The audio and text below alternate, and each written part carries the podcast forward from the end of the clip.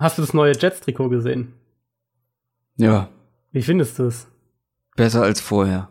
Aber irgendwie hat man nicht so eine richtige Meinung dazu, gell? Es ist halt ein. Ich finde, ich finde den Hype, ich verstehe den Hype nicht. Ja, es ist ein neues Trikot, ist ein bisschen moderner. Ich finde die Farben besser.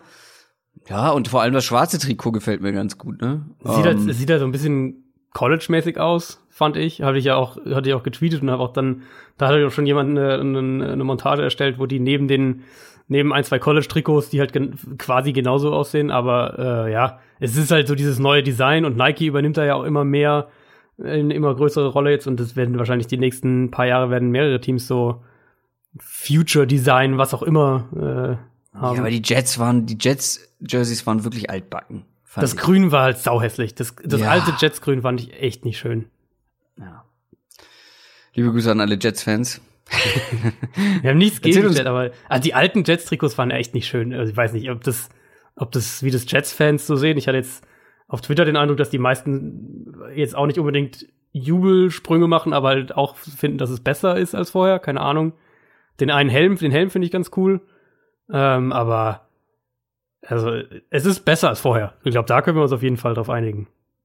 Ja, definitiv.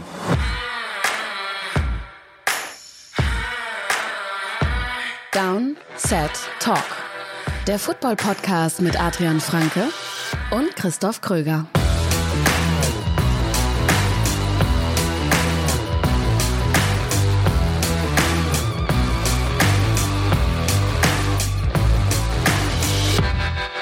Zeit rennt, Freunde. Die Zeit rennt. Die Zeit bis zum NFL Draft 2019. Wir kümmern uns heute um Tight Ends und Offensive Line Spieler und Linebacker.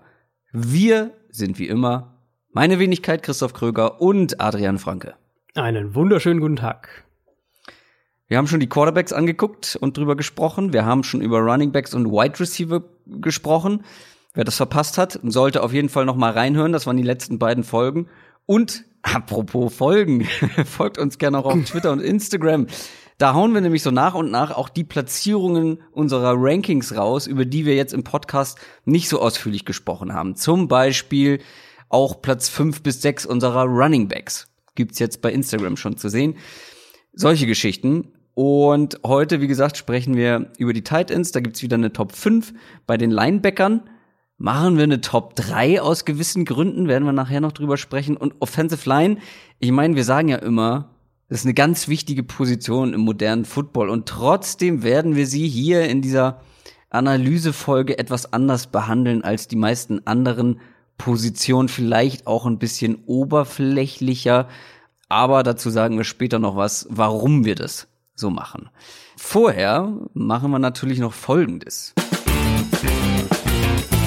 News aus der NFL. Wir sprechen über News.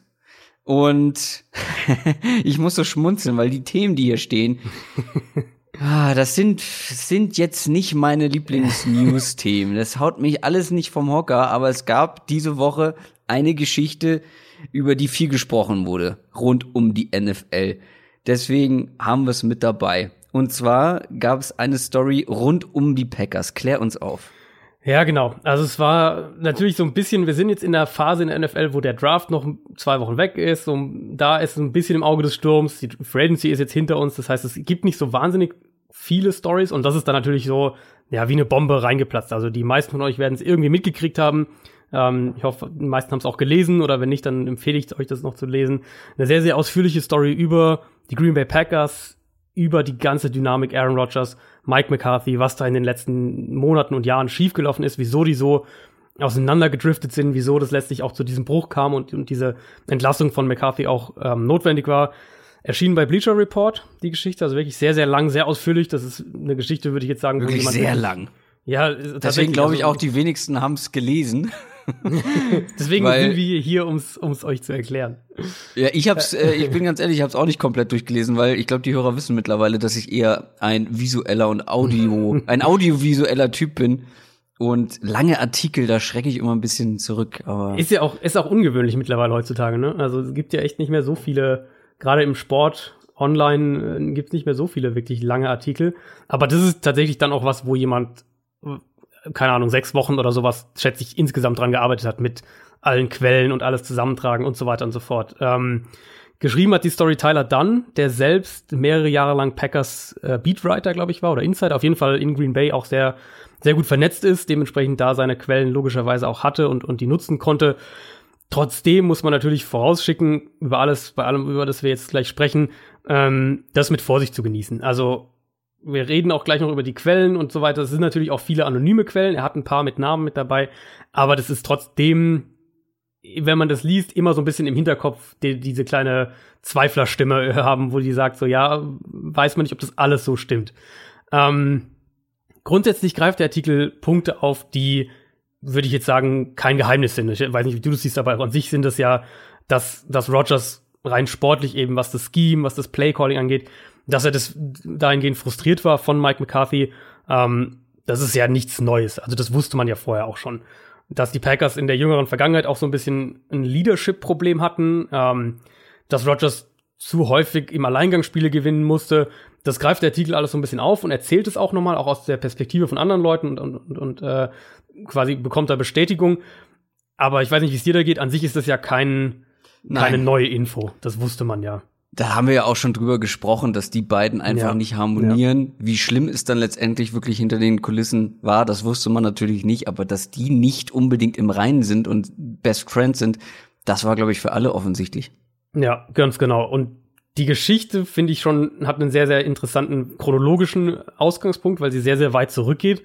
Ähm, so ein bisschen in die Richtung, und das hatte ich vorher noch nicht gehört, dass Rogers schon im Prinzip von Anfang an so ein bisschen, äh, ein bisschen einen Groll hatte gegen Mike McCarthy, weil der ja, damals war McCarthy noch ähm, Offensive Coordinator in San Francisco, damals im Draft eben Alex Smith bevorzugt hat gegenüber Rogers. Also die beiden waren ja zusammen im Draft. Alex Smith wurde mit dem ersten Pick gewählt.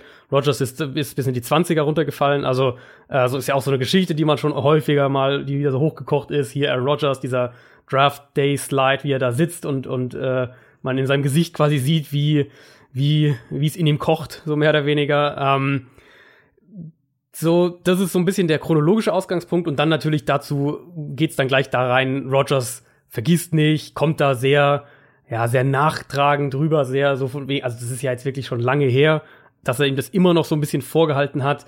Ähm, darüber hinaus eben, was ich eben auch schon gerade gesagt hatte, ging ja eben, wie gesagt, auch schon vor einer Weile immer wieder mal rum, dass Rogers laut diesem Bericht den Eindruck hatte, dass McCarthy keine, kein sonderlich hohes oder gutes Spielverständnis hat. Ähm, McCarthy eben auf der anderen Seite wollte eigentlich dieses offensive Mastermind sein, war dafür aber halt wohl nicht einfach nicht gut genug taktisch, Football taktisch gesehen. Ähm, und wenn man das weiterdenkt, dann war ja in, in der Folge eigentlich so ein Ego-Konflikt mehr oder weniger unvermeidbar. Und das ist so ein bisschen, die zwei Sachen sind so ein bisschen die Wurzel von allem, wo- worauf dann irgendwie alles aufbaut. Ähm, ja, da kann man auch wieder, wenn man einfach nur aufs Tape schaut, McCarthy, das, das hat man ja gesehen, das haben wir ja auch oft kritisiert, der war einfach nie in der Lage, sein Scheme anzupassen, moderner, flexibler zu machen, vor allem eben mit Rogers auf dem Feld. Als die Packers dann eben offensiv, haben die ja über die Jahre einfach Talent verloren, vor allem was die Wide Receiver angeht. Und ich glaube, das ist dann eben, dass McCarthy das nicht konnte, ist eines der zentralen Probleme. Wenn das nicht passiert wäre, dann denke ich auch, dass viele von diesen anderen Problemen, wenn da irgendwie Rogers noch sauer ist, was auch immer, die wären nicht so hochgekocht. Und die Offense von Mike McCarthy war einfach über die letzten Jahre eine der simpelsten in der NFL. Das muss man einfach so sagen. Echt wenige, wenige Route-Kombinationen, wenig Anpassungen eben, wie gesagt, einfach sehr, sehr basic, sehr rudimentär. Und der Artikel geht dann in die Richtung, dass er sagt, das hat Rogers dazu gezwungen, mehr Kontrolle zu übernehmen, gewissermaßen. Und diese, diese Berichte haben wir auch in den letzten Jahren immer wieder gehört, dass da, ähm, dass Rogers Playcalls dann im Huddle einfach ignoriert hat oder verändert hat. Ähm, natürlich ganz vorne mit dabei dieses berühmte Play zu Jared Cook in den Playoffs 2017 gegen die Cowboys, dieser, dieser berühmte Pass da an die Seitenlinie, den ja Rogers im Huddle quasi spontan entworfen hat, das Play. Ähm, diese ganzen improvisierten Option Routes, das muss man bei den Packers eben immer wieder dazu sagen. Die haben das ja wirklich auch bewusst trainiert, diese, diese Sandlot Plays, also so, so, so, so improvisierte Plays quasi. Das haben sie im Training echt auch einstudiert in gewisser Weise. Ähm, die haben nicht mehr so funktioniert eben wie mit diesem alten Receiving Core, was sie sechs, sieben, acht, neun Jahre davor hatten, wo, wo Aaron Rodgers eben die Receiver mit den Receivern dieses blinde Verständnis hatte gewissermaßen. Und dann geht der Artikel natürlich noch weiter so in die, in die Tiefe, in Richtung McCarthy war dann bei, bei, bei Meetings nicht mehr dabei und, und äh, hat im Endeffekt auch die Autorität nicht mehr gehabt. Da gab es Gerüchte, dass der sich während irgendwelchen Offense-Meetings eine Massage hat geben lassen, all solche komischen Sachen. Wie gesagt, das ist dann sehr, sehr mit Vorsicht zu genießen. Jetzt kommt der Kritiker in mir hoch und mhm. fragt, was ist denn jetzt genau die News? Äh, ist das nicht vielleicht eine komplette Sommerloch-News? Weil so sieht es für mich ein bisschen aus. Es ist ein bisschen drüge gerade vorm Draft, bevor die richtig heiße Phase kommt. Äh, und jetzt brauchte mhm. man irgendwie mhm. eine News und macht da ein ganz großes Ding draus. Also es ist aus Bleacher Report Sicht natürlich, wenn man da so ein bisschen den, den medialen Vorhang zurückzieht, ist das natürlich ganz, ganz gezielt ähm, jetzt gepostet. Die Packers haben ja jetzt gerade ihr Training, äh, sind gerade haben gerade mit dem Training angefangen. Das passt natürlich vom Zeitpunkt her alles unglaublich gut zusammen. Das, das, die ganze die Aufmerksamkeit ist jetzt auf Green Bay. Neuer Trainer, hier die ganze Dynamik wurde sowieso schon diskutiert und dann bringst du jetzt diesen Artikel raus. Garantiert dir natürlich maximale Bühne erstmal wenn Mike McCarthy jetzt noch Trainer wäre das und das jetzt halt, alles ja. rauskommt, dann wäre es für mich wirklich so, wow, krass, okay. Aber der ist weg, Aaron Rodgers ist da, Aaron Rodgers hat einen neuen Coach und wir hoffen alle, dass das besser funktioniert mit den beiden als vorher. Ja. Ja, ich denke so, ja, so what? Wir wussten, dass die beiden sich nicht gut verstehen. Okay, jetzt ist es wohl noch ein bisschen krasser gewesen, als es alle vermutet haben. Da sind auch unschöne mhm. Dinge passiert im Hintergrund. Ähm, paar Aussagen von Aaron Rodgers die auch ein gutes Stück überheblich und arrogant wirken vielleicht. Aber ist ja nicht mehr da. Aaron Rodgers ist da, Mike McCarthy nicht. Nächste Saison ja, steht vor der Tür. Die Frage ist natürlich, wie viel man von dem, was Rodgers Persönlichkeit angeht, glaubt. Also Rodgers kommt ja in dem Bericht teilweise echt sehr, sehr äh, ja, wenn man sagen, egoistisch, nachtragend, wie gesagt, all diese Sachen rüber. Ja. Äh, vor allem auch sein, sein Umgang mit den jungen Wide Receivern kommt in der Story extrem schlecht rüber. Da gibt es eben Berichte, dass er dass Receiver sich gewissermaßen entscheiden mussten, ob sie äh, McCarthys Playdesign und, und Playcalls eben folgen oder ob die ob sie das machen, was Rogers ihnen im Huddle sagt und Rogers quasi, wenn dann einer das nicht macht, was er sagt, dann äh, sofort dann einen Groll gegen den hat und, und äh, ihn ignoriert und solche Geschichten.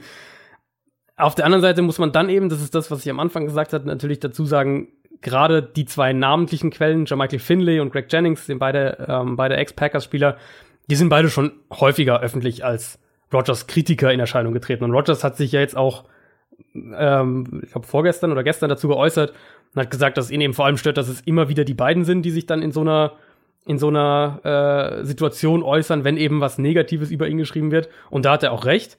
Ähm, kamen dann auch viele, die, die, die eine andere Sichtweise gezeigt haben, ähm, haben und, und Rogers quasi den Rücken gestärkt haben.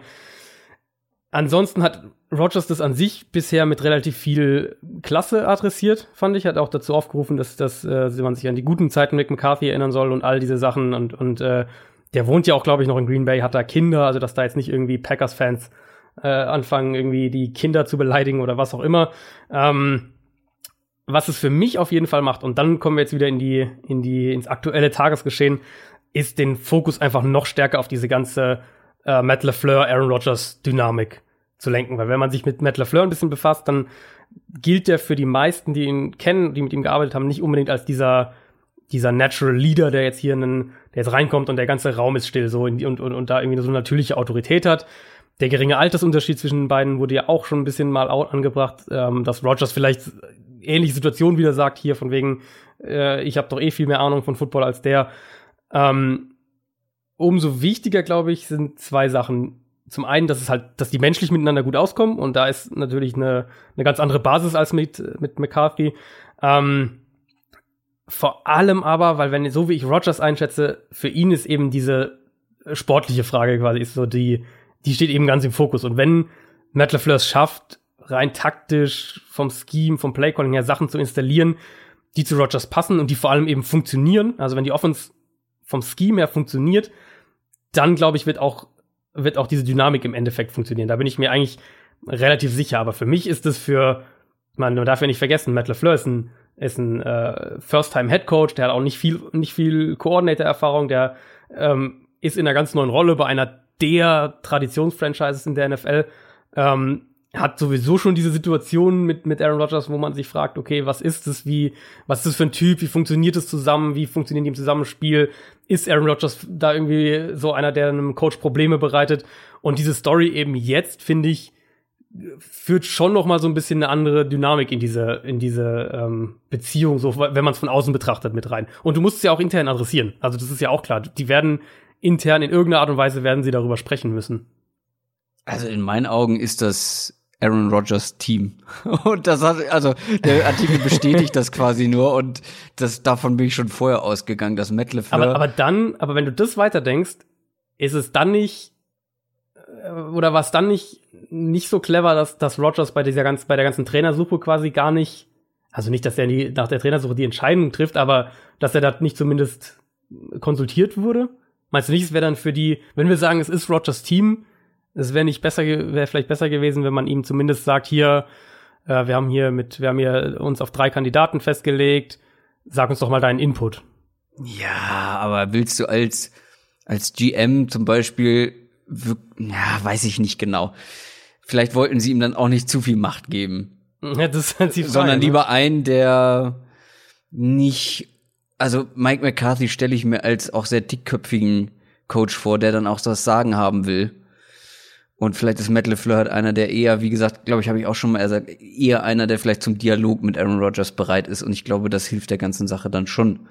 Das denke ich auch. Wenn ja. du ganz anderen, du hast ja einen ganz anderen menschlichen Typen jetzt an Bord geholt als vorher mit Mike McCarthy. Das Darf ich, ich weitermachen? Darf ich mit der nächsten News fortfahren? Weil das ist auch so ein Quälthema. sehr, sehr, Augen. sehr ungerne. Sehr, sehr ungerne. Möchtest du, möchtest du noch weitermachen? Ach so, weil nee, das nächste nee, Thema, nee, oh, okay, ja. ich, ich sehe, ich sehe äh, den Punkt und zwar ist es äh, ein Cardinals-Thema. Kyler, äh, du hast hier aufgeschrieben, Kyler Murray, Cardinals Part 2000, nee, 25.353.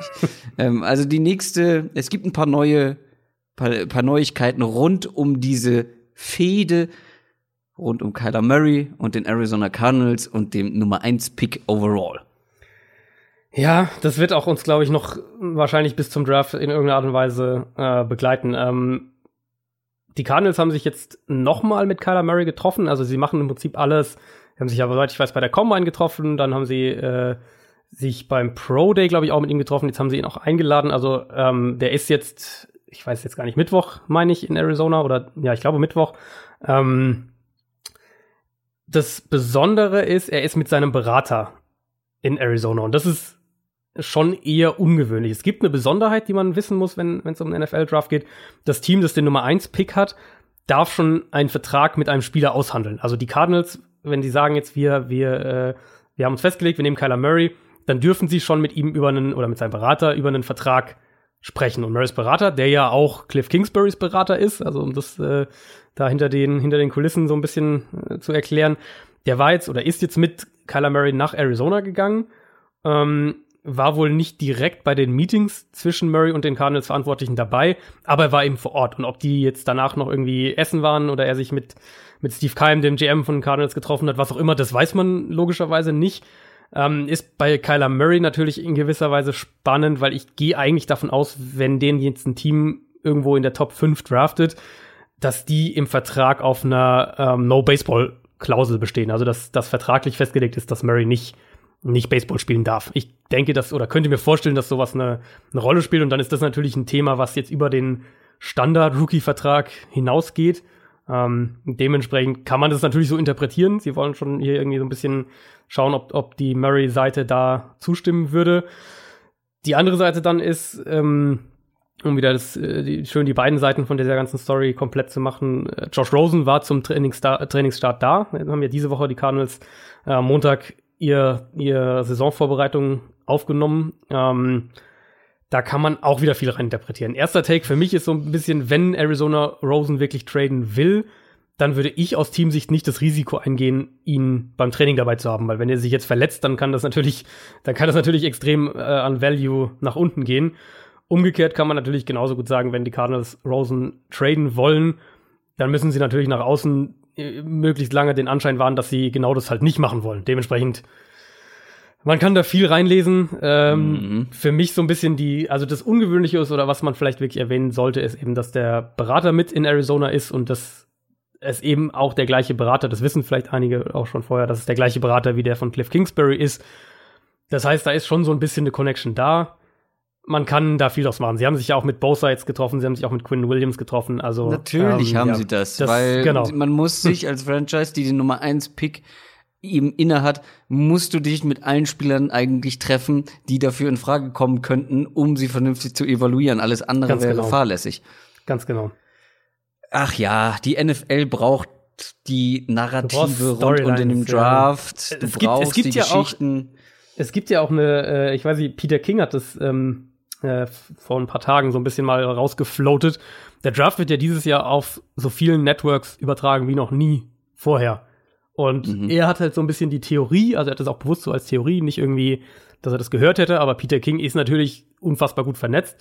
Ähm, er hat das so ein bisschen als Theorie rausgehauen, dass selbst wenn die Cardinals jetzt schon irgendwie sich mit irgendwem einig wären über einen Trade von Rosen oder sich schon sicher wären, dass sie Kyler Murray nehmen, dass das die NFL dann sehr, sehr großes Interesse dran hätte, dass das natürlich nicht durchsickert. Ja. Weil die wollen, dass der Draft auf den ganzen, der, der wird eben so groß übertragen wie noch nie dieses Jahr in den USA. Das, und die wollen natürlich, dass da auch viele Leute einschalten. Das ist ja ganz klar. Nicht so wahnsinnig viele Leute werden wahrscheinlich zu den Preseason-Spielen einschalten, aber da steht jetzt der Spielplan fest. Worauf können wir uns Genau. freuen? Genau, 1. August geht's los. Ähm, das Hall of Fame Game findet dann statt. Äh, Broncos Falcons, meine ich, ist das.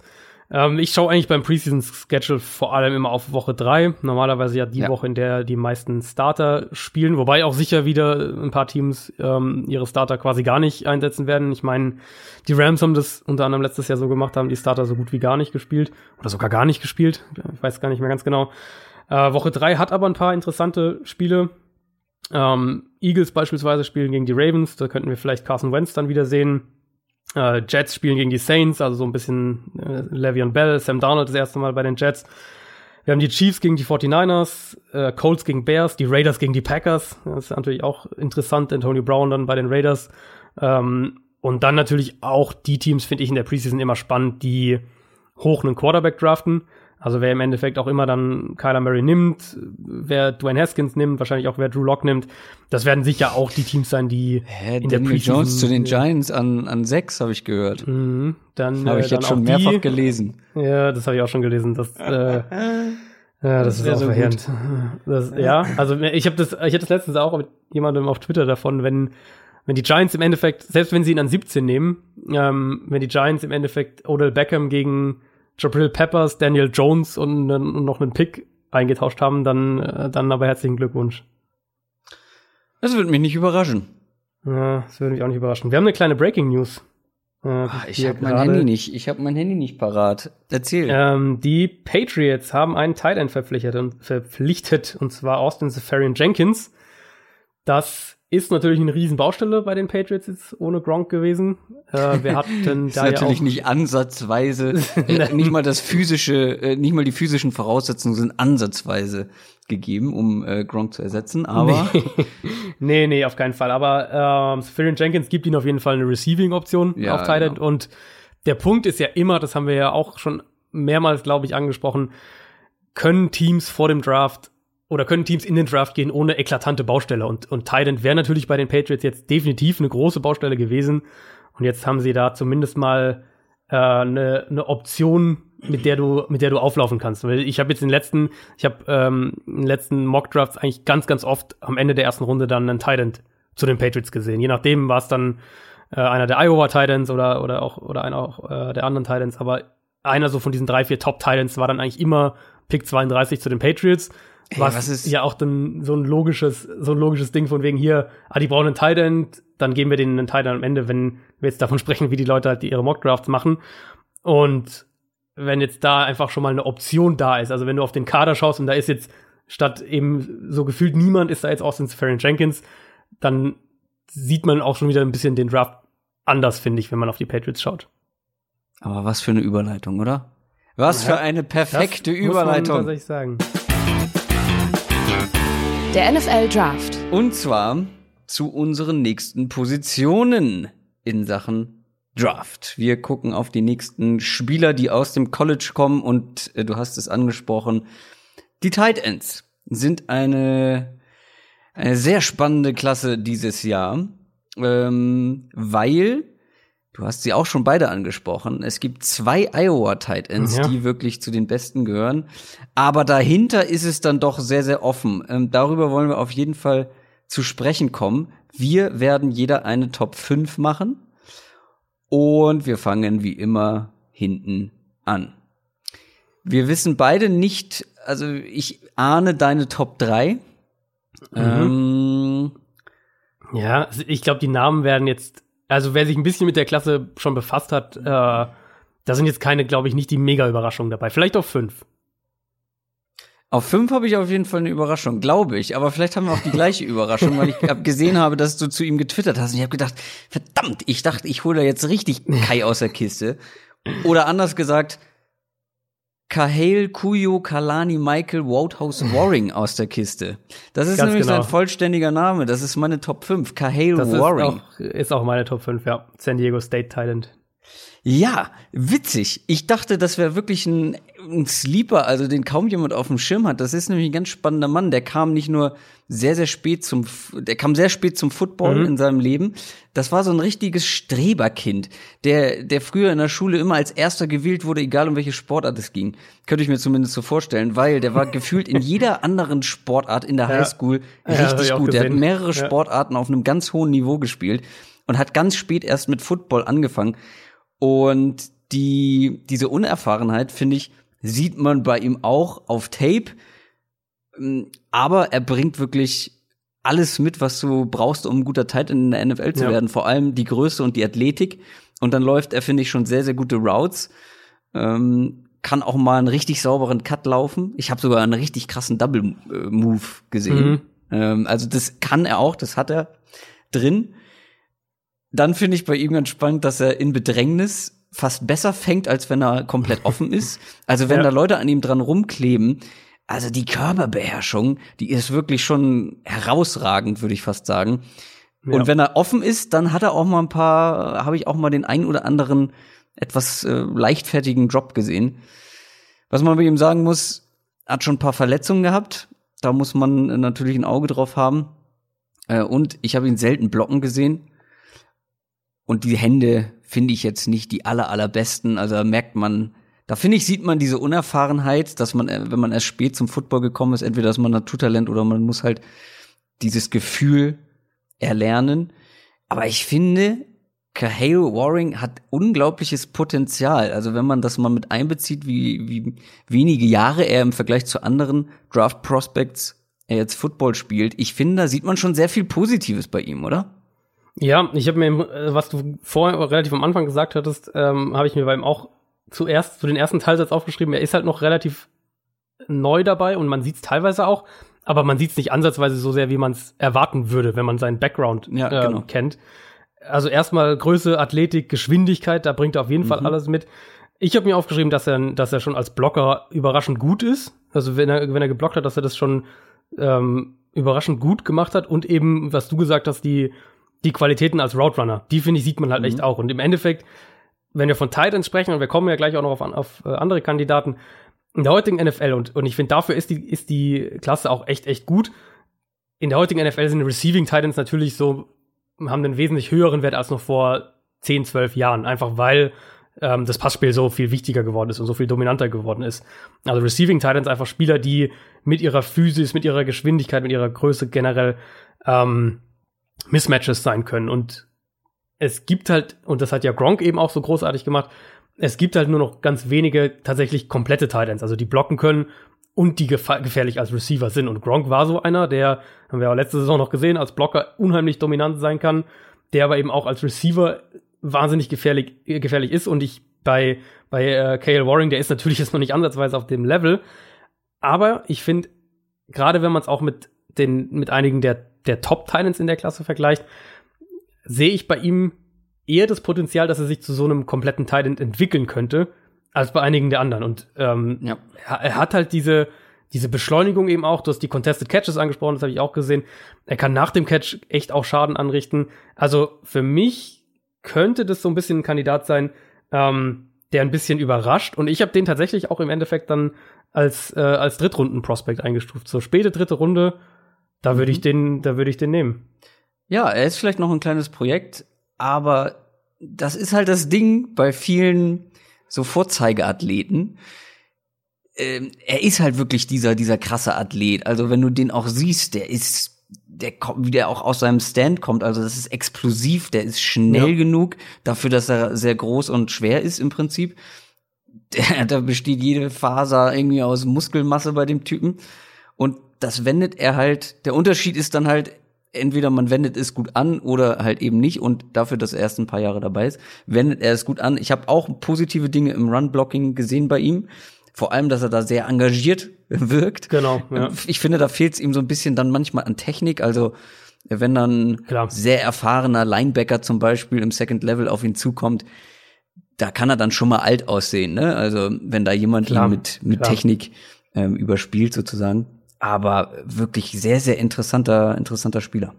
Ja, und eben, also gerade bei, also bei, bei Warring jetzt finde ich eben gerade ist dieses, dass er, wie du gesagt hast, die Athletik hat, dieses alles aber dass er halt auch willig ist zu blocken. Und das, ähm, da gibt's auch äh, aus, aus San Diego gibt's da eben auch Berichte von wegen, dass er da wirklich dran gearbeitet hat, jetzt ganz gezielt am Blocking über die letzte Offseason, dass er sich da auch wirklich verbessern wollte. Und das, glaube ich, ist was, was Teams gefallen wird. Und im Endeffekt, ja. wenn wir so aus der dritten Runde rausgehen, Richtung vierte Runde, da kommt man ja auch dann mehr so ein bisschen in den Bereich, wo du, wo du sagst, das, das, da können wir jetzt jemanden picken, der muss nicht sofort starten oder den, das ist keiner, den wir jetzt, der so ein sofortiger Impact-Spieler sein muss.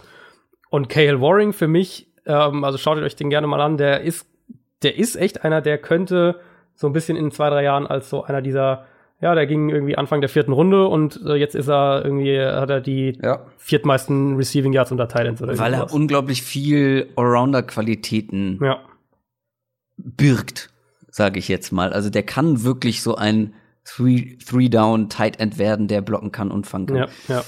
Mach doch mal deine Top 4. Ich glaube, da haben wir einen Unterschied. Äh, meine Top 4 ist Irv Smith, der Alabama Tight End. Ähm, ja. Den hast du, glaube ich, höher wahrscheinlich. Den ne? habe ich auf drei, ja. Okay. Also, Irv Smith ist für mich so ein bisschen der Tight End und, und äh, dieser Tight, der Tight End in dieser Klasse, der ein solider All-Around-Spieler werden kann und eigentlich auch schon ist. Aber ich glaube nicht, dass er jemals in einem der beiden Bereiche, also Blocking oder, oder Receiving oder idealfall natürlich im Zusammenspiel, ich? dass er wirklich dominant wird. Mhm. Ich sehe in ihm einen guten Receiver, der auch viele Routes, verschiedene Routes gelaufen mhm. ist, der, ähm, der cutten kann, der einen mhm. guten Release hat von der Line of Scrimmage weg, der eine gute Physis mitbringt, aber der, wo du ihm finde ich auch merkst, dass wenn er mal auf einen, auf einen guten Coverspieler trifft, also einen guten Cover-Linebacker oder Safety, dann hat er auch Probleme, sich da zu lösen. Und das ist so ein bisschen das, was für mich Irv Smith im Endeffekt ganz gut beschrieben hat. Also, dass der, dass der Potenzial hat, um alles gut bis überdurchschnittlich zu machen. Aber ich sehe halt jetzt nicht die Qualität, dass er, dass er wirklich so ein, so ein äh, Elite-Talent irgendwie wird. Der hat einen guten Körperschwerpunkt als Blocker. Mhm. Ähm, Finde der, man ich habe bei ihm aufgeschrieben, er weiß, was er tut als Blocker. Äh, also ist da jetzt auch, ist da auch durchaus ausgebildet. Also ist tatsächlich auch ein, ein Talent, der, der blocken und ähm, im, im Passspiel eine Rolle spielen kann. Mhm. Ähm, genau. Generell habe ich mir bei ihm noch negativ aufgeschrieben, dass er einfach inkonstant ist. Blocking ist auch inkonstant. Ähm, Cuts sind, wie gesagt, er kann's, aber es ist auch inkonstant. Und er ist eben nicht dieser krasse Athlet. Und auf die kommen wir dann gleich noch ein bisschen zu sprechen. Der ist ein bisschen kleiner, ein bisschen kompakter bisschen weniger explosiv als jetzt die Top Titans, finde ich, in der Klasse. Und ja, für, also für mich ist er eben ein guter All-Around-Spieler, äh, ein guter All-Around Tight End. Aber ich glaube nicht, dass er ein dominanter Receiver sein wird oder einer, der, ähm, der jetzt auf dieses Gronk-Level, was das Blocking angeht, kommt. Also ich denke, wie gesagt, der kann wirklich ein guter, der kann auch, der wird auch schnell starten in der NFL. Ähm, aber ich habe ihn halt jetzt eher so Richtung späte zweite Runde einsortiert. Irv Smith ist bei mir auf Platz drei, weil ich glaube ich seine Route Running und Receiving Fähigkeiten ein bisschen höher gewertet okay. habe als du. Für mich ist er wirklich ein richtig guter Route Runner, was also ich habe bei mir stehen sieht aus wie ein großer Receiver, der unglaublich schnell aus seinem Stand kommt, ähm, also einen schnellen Release hat. Ich finde ihn schon relativ explosiv. Ich habe bei mir stehen, ist explosiver als schnell.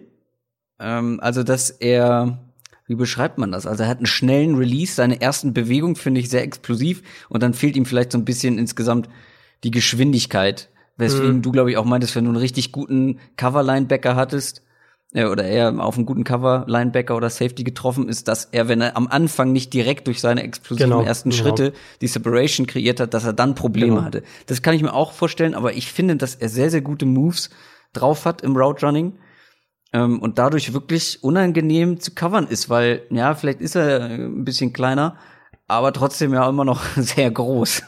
also Ja, gut. ähm, ähm, und ich finde bei ihm, also ich hatte große Fragezeichen, was was Blocking angeht.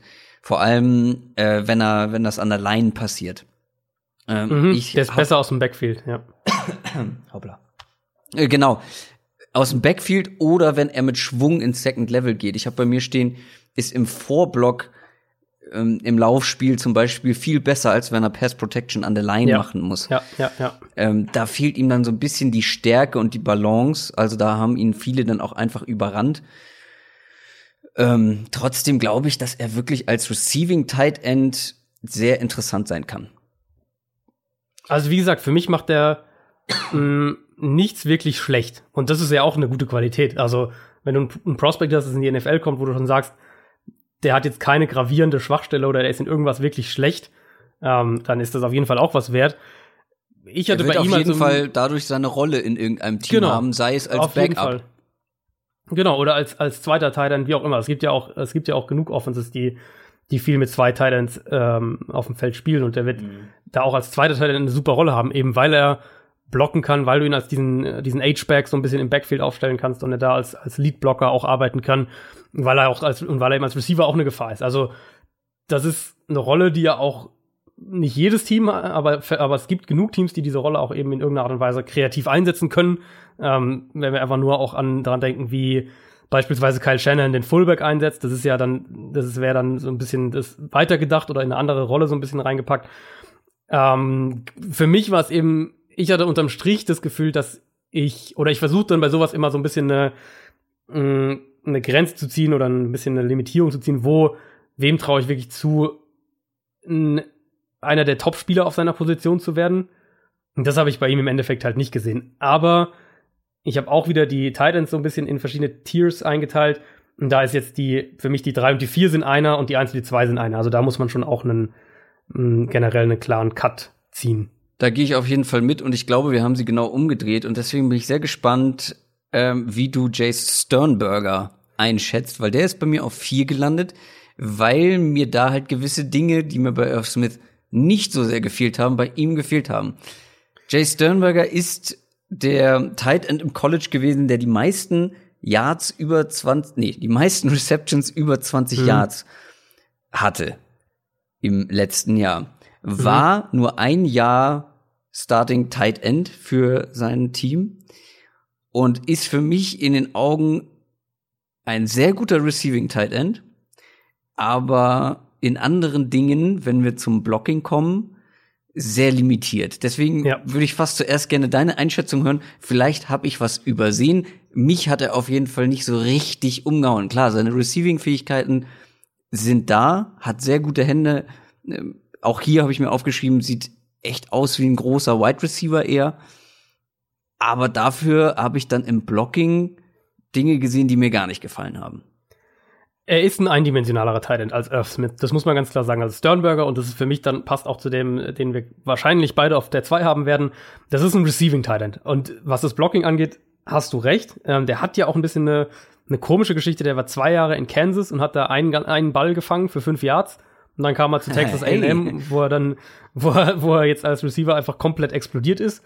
Ähm, ich finde, der ist zwar kein Long Speed Receiver, also der ist jetzt keiner, der der äh, auf die 40 Yards oder, oder 30 Yards dann auch oder was auch immer, der da Verteidigern dann äh, permanent wegläuft, aber der ist extrem explosiv, fand ich. Ich finde, der ist vom Snap weg, Beschleunigung ist extrem gut, der hat diese Fähigkeiten dadurch eben auch als vertikaler Receiver, weil er schnell schnell ähm, Separation kreieren kann. Dadurch ist er ja auch diese, was du gerade gesagt hast mit den mit den 20 Yards Catches, dadurch ist er ja einer dieser vertikalen Titans eben auch gewesen.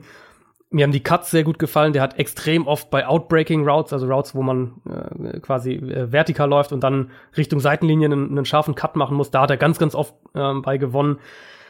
Die Bewegungen gefallen mir insgesamt gut. Der hat gerade auch im Vergleich zu Smith eben hat, hat Sternberger sehr schnelle Hüften, der kann sich schnell bewegen, der löst sich dadurch eben auch ähm, Downfield von seinen Gegenspielern. Ich fand die, die Richtungswechsel sind eben sehr, sehr effizient, sehr schnell. Ich sehe halt bei ihm extrem viel Talent, auch als Route Runner, auch wenn er da noch besser werden muss. Also er ist einfach noch roh, finde ich auch. Ähm, er hat aber halt außerdem die, wie gesagt, die Explosivität. Er kann Defenses überall attackieren damit. Er hat extrem gute Hände. Der fängt den Ball echt überall weg vom Körper, fällt, äh, fängt abgefälschte Pässe, Contested Catches bei ihm sieht man auch ganz viele auf Tape. Ähm, sehr, sehr viele, also Concentration Catches, also wo du wirklich voll fokussiert sein musst auf den Catch. Da, da ist er mir ganz, ganz oft aufgefallen. Und für mich ist es einer, der eben ähm, über die Athletik und das, was ich schon gesehen habe, was er schon auf Tape gezeigt hat, wahnsinnig viel als Receiver mitbringt. Ähm, dadurch auch eben gerade in der, in der heutigen NFL ab dem ersten Tag eine gefährliche Waffe sein kann. Und mhm. bei ihm, also ich habe bei ihm den Eindruck, dass du aus ihm noch echt deutlich mehr machen kannst aus Sternberger. Wenn ich, während ich bei Irv Smith halt so ein bisschen das Gefühl habe, dass da das Limit schon da ist eigentlich, dass wir, also nicht das Limit, aber dass wir da schon, dass da nicht mehr so wahnsinnig viel nach oben passieren wird. Während ich bei Jay Sternberger glaube, dass der echt so in, geben wir ihm auch zwei Jahre, Titans brauchen ja sowieso meistens ein bisschen mehr Zeit, wenn sie in die NFL kommen, dass er dann echt auch ein gefährlicher Receiver sein kann. Also die, hm. das Potenzial bei ihm finde ich ist halt einfach enorm. Ja, ich sehe halt zu große Fragezeichen dann, also wenn du ein Receiving Tight End sein willst, dann finde ich, musst du gewisse athletische Voraussetzungen erfüllen und ein gewisses Maß an Geschwindigkeit mitbringen. Und das habe ich bei ihm halt nicht so konstant gesehen auf Tape. Und wenn du das halt nicht mitbringst und als Tight End eben auch Blocking-Aufgaben, sowohl im Running als auch im Passing Game übernehmen sollst, das habe ich halt bei ihm nicht so wirklich gesehen. Und das waren halt für mich dann die Gründe, ihn hinter Irv Smith zu setzen, weil ich das halt mehr gesehen habe auf Tape. Ähm, ja. Also, also aber trotzdem dir, sind sie eng beieinander. Genau, wie gesagt, ist für mich auch eine eine Gruppe quasi. Ich habe die beide so späte zweite Runde äh, einsortiert. Ähm, wo ich dir voll zustimme, ist, dass Irv Smith wird wahrscheinlich über seine ganze NFL-Karriere immer der komplettere Talent von den beiden sein. Also mhm. Jay Sternberger muss man sich halt wirklich eher vorstellen, dass der mal in so eine, ähm, also er ist ein anderer, anderer Körpertyp, aber von der Titan-Rolle halt eher so wie das, was, was Jimmy Graham ist oder ein Jordan Reed in Washington, dass es wirklich einer ist, mit dem du halt. Ja, ständig verletzt oder was meinst du? ähm, der ähm, vor allem eben im Slot, finde ich, dann problemlos einmal mit seiner Größe und mit seiner, mit seiner Explosivität vom Snap weg gewinnen kann, aber eben auch gleichzeitig Downfield eingesetzt werden kann, als eben mhm. vertikaler Receiver bei diesen 10, 15 Yard Outroutes. Das ist so ein bisschen Sternbergers Spiel. Und du hast, wie gesagt, du hast rechts. Irv Smith wird immer der komplettere Thailand wahrscheinlich sein. Aber von dem, wie wir jetzt, wenn wir einfach sehen, wie heute in der NFL Titans eingesetzt werden, ähm, sehe ich halt, glaub, oder glaube ich, dass Irv Smith einen guten Impact auf deine Offense haben kann. Sternberger, wenn der sich aber so entwickelt, wie er meiner Meinung nach als Receiver gerade das Potenzial zeigt, kann er halt einen, einen sehr großen Einfluss auch haben, weil er als Receiver so gefährlich werden kann. Trotzdem muss ich ganz ehrlich sagen, alles, was hinter meiner Top 2 kam, hat mich nicht vom Hocker gehauen. Und auch bei meiner Top 2 bin ich weniger euphorisch als alle anderen. Aber das, ich fange schon mit meiner Top 2 an. Du bist ja, glaube ich, dran, oder? Äh, ist auch egal, wir haben. Verliere immer den Überblick. also ich wäre sehr überrascht, wenn du nicht Noah Fan auf ja. Platz zwei hast aus ja, Iowa. Den sehen auch viele als Nummer eins Tight End tatsächlich dieses Jahr. Ist mir unerklärlich, ja. ehrlich gesagt. Was sagst du zu Noah Fan? Ähm, ist der Receiver, der, äh, der Receiving Tight End in dieser Klasse. Ein absolut spektakulärer Athlet. Der ist einen großen Route Free gelaufen. Der ist als Route Runner eben schon weiter als jetzt Sternberger beispielsweise. Noah Fant kann sich Separation überall verschaffen, der ist explosiv, der hat eben diesen Long Speed, Jump Balls, all diese Sachen. Also das ist wirklich schon ein sehr, sehr guter Receiving Tight End. Der hat die Hände auch dafür. Man sieht, finde ich, auch die, äh, die Explosivität, die Beschleunigung nach dem ja. Catch. Ähm, Fant ist halt, ist echt auch einer, der, der Yards nach dem Catch produzieren kann. Gute Balance. Das ist einfach ein unglaublich dynamischer Spieler. So ein bisschen das komplette Paket als Receiver. Ich habe mir auch bei ihm aufgeschrieben, dass der ähm, bei Iowa schon als, als dieser Y-ISO, also ein, ein Titan, der mhm. alleine auf mhm. einer Seite der Formation äh, steht, eingesetzt wurde und das wird er auch in der NFL machen können. Du kannst ihn auch als unglaublich gefährlichen Big Slot Receiver ähm, aufstellen. Also ist so ein, ist auch wieder, fällt auch wieder so ein bisschen in die, in diese moderner Tight End Kategorie quasi, aber ist im Vergleich zu Sternberger eben A schon deutlich weiter und B athletisch schon, äh, athletisch auf einem ganz anderen Level nochmal. Das sind so die positiven Sachen, denke ich, bei ihm. Mhm, Habe ich auch, wo ich so ein bisschen ähm, kurz gezuckt habe. Du sagst, er hat die Hände dafür. Ich habe vor allem er was. hat Drops, ja. Er hat unerklärliche Drops. Ja. Mehrere habe ich gesehen. Ja. Und vor allem in enger Coverage. Wirklich, das sah nicht gut aus. Und wenn, auch hier nochmal, wenn du Receiving Titan in der NFL sein willst, Muss den Ball fangen, du, ja. musst du den Ball auch bei Contested Catches, äh, also bei Contested Situationen fangen können. Und er hat wirklich eine Reihe von unerklärlichen Drops dabei. Es gibt, es gibt immer wieder diese Spieler, wo es, und ähm, ich, ich glaube, bei den, bei den Wide Receivers dieses Jahr ist, ist es Hakim Butler, ähm, die, wo du auf Tape eigentlich siehst, dass der gute Hände hat, weil er den Ball halt weg vom Körper, äh, wenn der Ball in seinen Rücken geworfen wird, was auch immer, den, den da wirklich so aus der Luft raus, rausgreift und, und echt unglaublich sicher mit den Händen fängt. Aber dann halt diese Drops kommen, wo du dir einfach denkst, wieso hat der den denn jetzt nicht gefangen? Und das ist dann, oft ist es wirklich eine Konzentrationssache. Das kann immer eine Rolle spielen. ja, auch ähm, bei einfachen Catches habe ich welche gesehen. Genau, ne? Also- und da, genau, und da ist es natürlich meistens eine Konzentrationssache. Da denkt er dann schon, was ist mein, mein nächster Move, wo kann ich jetzt hinlaufen? Und dann äh, den Ball muss man halt vorher fangen.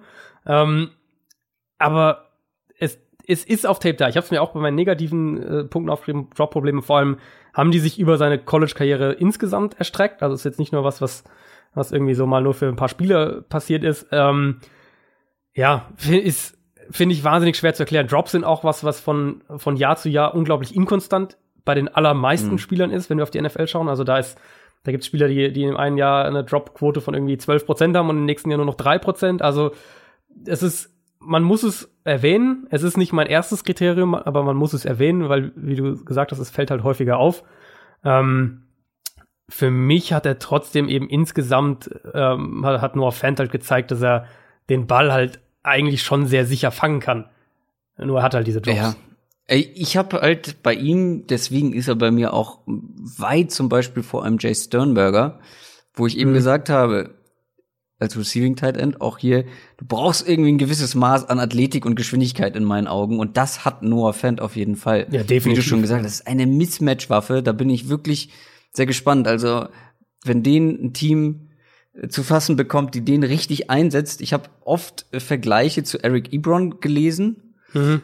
Finde ich gar nicht so schlecht, weil auch der hat ab Ja. und zu mal leichte Drop-Probleme. ähm, auch Ja. der, Und auch der ist kein Blocker. genau, aber bei Noah Fans sagen alle, "Hm, blockt nicht gut. Ich habe tatsächlich gute Ansätze gesehen, nur unfassbar inkonstant. Also es gab richtig gute Blocks, wo ich gesagt habe, jo, du hast ja Mhm. Ja, die ja, körperlichen Voraussetzungen dafür. Es ist vielleicht dann Ja. nur eine Frage der Technik. Und dann habe ich Blocks gesehen, wo ich dachte, huh, das, äh, das kannst du so nicht machen. Ja. Ich, Ähm, ich glaube, zum Teil ist es bei ihm auch ein, ist es ein Power-Problem auch. Also er hat halt nicht die, nicht die physische Power, also dieses, dass er so, so, äh, man sagt, ankern kann, also sich so einem, einem Rusher auch standhalten kann.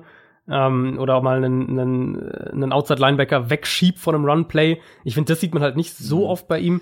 Relativ ich- dünne Ärmchen auch für einen Teil. Ja, ja, ich finde, also, und das, das war auch mein Eindruck, er hat generell nicht die, nicht die, einfach nicht die physische Kraft, was du natürlich, in, also nichts kannst du der NFL leichter lernen, als, als äh, ein paar Kilo Muskelmasse draufzupacken. Wenn's, wenn das das Problem ist. sieben Bench Presses weniger als DK Metcalf. Kleiner Ja. Fact an dieser Stelle. Aber lass uns über die Top 1 sprechen. Ich habe im Vorgespräch zu dir gesagt, was habe ich noch mal genau gesagt? Ich weiß es schon gar nicht mehr, aber ich habe auf jeden Fall gesagt, es gibt in dieser Folge einen Spieler, den ich wirklich Äh, als Überspieler ja. in Ja, seiner genau. Klasse bezeichnen würde. Und das ist Genau. TJ Hawkinson, auch Ja. aus Iowa, ist für mich also ich habe noch nicht ähm, alle Positionen durch. Mir fehlen zum Beispiel, ich habe noch so gut wie keine Safeties gesehen. Ich habe relativ wenig Interior D-Line-Spieler gesehen. Es gibt sehr wenig Spieler dieses Jahr. Oh, gu- gut, dieses Jahr aus meiner Sicht, ich gucke mir deutlich mehr Spieler an, als ich privat quasi die Jahre davor gemacht habe. Trotzdem gibt es für mich ganz wenig Spieler, die ich wirklich ohne Bedenken picken würde, wenn ich Hm. diese Position brauche. Nick Bosa und Quinnen Williams, über die sprechen wir nächste Woche, sind für mich zwei, die, Mhm. wo ich wirklich, ich glaube, ich habe dir auch einmal geschrieben, das bringt gar nichts, das Tape anzugucken. Das bringt nicht einfach. Das ist einfach so gut. ähm, und TJ Hawkinson kommt schon wirklich für mich in diese Kategorie, weil das ist schon jetzt ein richtig gutes Gesamtpaket. Das, was wir eben vielleicht über andere gesagt haben, die könnten in der NFL ein richtig gutes Gesamtpaket sein. Bei ihm bin ich mir relativ sicher, das wird er definitiv, weil er jetzt schon ein ein unglaubliches, eine unglaubliche Bandbreite an, an Skills mitbringt, die du einfach brauchst. Dazu ist er ein richtig guter Athlet, ist ein Tier im Blocking, habe ich geschrieben. Also wenn der seine, Geg äh, seine Hände an den Gegner bekommt, Ja. unfassbar, was der teilweise mit gestandenen Edge-Rushern anstellt, habe ich wirklich äh, selten gesehen. Und auch after the catch wird er zum Tier. Der hat ganz, ganz viel Power. Dazu finde ich, dafür, dass er, man stellt ihn sich jetzt so als Blocking Tight End vor, dafür hat er ein richtig gutes Route Running und sehr, sehr gute Hände. Ball Security habe ich, na, ich bleib erstmal beim Positiven. Also, diese Sachen, wenn du dir vorstellst, das ist so ein Tier im Blocking, after the catch und dann kannst du auch noch vernünftige Routes laufen und hast richtig gute Hände. Das sind für mich schon einfach so wichtige Kriterien für einen Tight End. Äh, tja, was soll ich da sagen? Also für mich mit Abstand der Nummer eins Tight End dieser Klasse. Es gibt natürlich ein paar negative Punkte, aber da kannst du gern auch was zu sagen. Also ja, ist auf jeden Fall der kompletteste Titan, überhaupt keine Frage. Äh, wie du jetzt, du hast es gerade so schön, äh, so schön aufgebaut, dass man jetzt irgendwie den als Blocking Titan dann sieht, aber und da, das ist halt genau der Punkt. Also der hat als Receiver ähm, hat TJ Hawkinson mehr Yards pro Target und mehr Yards pro Catch als beispielsweise eben Noah Fant, über den wir jetzt gerade als als äh, Receiver gesprochen haben. Der findet vertikal den Ball unheimlich gut und passt seine Route dann auch an, wenn der Ball nicht genau dahin kommt, wo er vielleicht hinkommen sollte. Der hat, ähm, Hawkinson hat mehr Yards pro gelaufene Route als Fant, als Sternberger. Der hat einen der niedrigsten Dropquoten unter den ganzen Titans in dieser Jahr, dieses Jahr im Draft. Ähm, der war unheimlich produktiv, auch im Slot. Und dann eben kommt es dazu, dass er ein wahnsinnig guter Blocker ist. Ich habe auch ein paar Ausschnitte davon auf Twitter gepostet, wo er wirklich, Ja. wie du sagst, Outside-Linebacker ähm, oder Linebacker, wie auch immer, durch die Gegend schiebt, da echt sechs, sieben Yards von der Line of Scrimmage wegschiebt. Ja, ähm, das siehst du bei ihm halt echt. Genau, ja, wirklich. Und äh, das kann er halt eben, wo wir jetzt vorhin bei, äh, bei Irv Smith gesagt haben, der ist vor allem gut, wenn du ihn immer aus dem Backfield einsetzt. Ähm, Hawkinson kann das als Inline-Blocker, also wenn er an der Line of Scrimmage steht, und eben auch als Lead-Blocker. Also er kann tatsächlich beides. Und da sind seine Hände, finde ich, sind wahnsinnig gut platziert, wenn er blockt. Die Füße sind dann extrem aktiv. Er hat einen guten Körperschwerpunkt. Er attackiert eben von unten heraus dann als Blocker. Hat mir da wahnsinnig gut gefallen. Und wenn man das dann, es gab ein paar Tapes, wo er wirklich in dem einen, im einen äh, Snap einen, einen Gegenspieler drei Yards von der Line of Scrimmage wegblockt und im nächsten dann einen 20-Yard-Pass fängt. Und das, Ja, das ist genau. halt TJ Hawkinson. Und das ist das, was ihn eben das ist- ausmacht.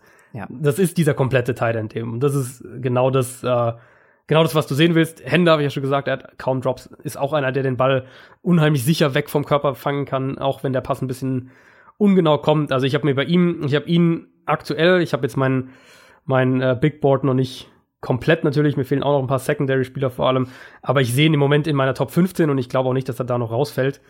Äh, negativ, ich habe mir aufgeschrieben, er ist jetzt nicht der, er hat jetzt nicht die schärfsten Routes. Also ich finde manchmal so, wenn er in seine Ja. Routes geht, ist es so ein bisschen, Ja. äh, so ein bisschen lethargisch, ist jetzt übertrieben, aber ja, so ein bisschen nicht der explosivste einfach. Er hat auch, er kommt auch sagen. lethargisch aus seinem Stand, das habe ich bei Ja, mir auch stehen. genau. Er ist sehr Genau. aufrecht, ähm, wenn er als Receiver Ja. aufgestellt ist, dadurch braucht er ein bisschen aber mein Gott, ein Rob Gronkowski äh, kam, ist auch losgefahren wie ein, wie ein Träger. Das stimmt, ne? Das ähm, und hat trotzdem irgendwie, also gut, ich will die beiden nicht vergleichen, ist dann doch noch mal ein Nein, bisschen was nee, anderes, aber er ist quasi ja. die, die kleinere, frischere Version eines, eines Gronkowskis.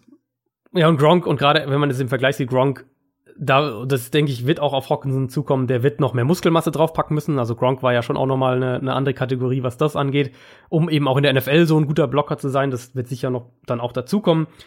Ich habe mir noch einen negativen Punkt aufgeschrieben, dass er, dass ich äh, bei doch einigen Blocks ist mir das aufgefallen, dass er den Kopf zu früh runternimmt Ja. und dann einen Oh. Block auch mal verfehlt. Also, also dann im Ja. freien Raum halt einfach an dem, an dem, an seinem Ziel quasi vorbeigeht. Also so ein bisschen Ja, Ja, oder Kopf so zu früh Cut-Blocks. runter Hast du diese ähm, komischen Cut-Blocks gesehen, die er teilweise Ja, versucht hat, wo er den Cut-Block ansetzt und der Spieler ist schon und einfach, einfach daneben weiter. geht. Ja. Ja. genau. Also das, das, da wird er noch so ein bisschen dran arbeiten müssen, aber grundsätzlich ist das wirklich ein, ähm, Spieler und, und Titans werden ja oft, werden ja oft nicht ganz so hoch gedraftet, aber den sehe ich eigentlich schon auch, dass der in der Top 15 weggehen wird. Ja, das Witzige finde ich bei ihm, alle Sachen, die ich mir als negativ aufgeschrieben habe, sind eigentlich technischer Natur und können, glaube ich, mit gutem Coaching in den Griff bekommen. Denke ich auch. Werden. Denke ich auch. Also, Also- denke ich auch, ja. Ball Security zum Beispiel, after the catch, ähm, wo du denkst, du musst eigentlich den Ball anders und besser greifen, aber das ist auch relativ schnell behoben, ähm, glaube ich zumindest. Und dann halt, wie du schon gesagt hast, ähm, das mit dem mit dem Release und so, da kannst du ein bisschen was machen. Ja, mit den Blocks ja. kannst du was machen. Dann hat er ein bisschen gegen Speed Rusher ein bisschen Probleme, dass ihn, die ihn wirklich außen überholen, ähm, was eigentlich nicht das Problem sein sollte. Ja, und äh, Muskelmasse ein bisschen draufpacken. Ich habe gerade noch mal geguckt, nur 17 Benchpresses. Hat er die mit einer Hand gemacht oder? ich weiß gar nicht. Also ja, der ist, mir- ich finde, sehr also für einen, vor. für einen Titan, finde ich, sieht er auch so ein bisschen schlaksig noch aus. Und äh, wie gesagt, aber das ist, also, wenn Hawkinson jetzt in die NFL kommt zu seinem Team, das dauert in der NFL nicht lange, NFL Wage Program, und dann bist du da in ein paar Monaten, sieht der auch ganz anders aus. Das waren unsere Top 5 und wir haben tatsächlich die komplett die gleichen Top 5, ne? Nur eine kleine Änderung, Ja. ein kleiner Ja, ja.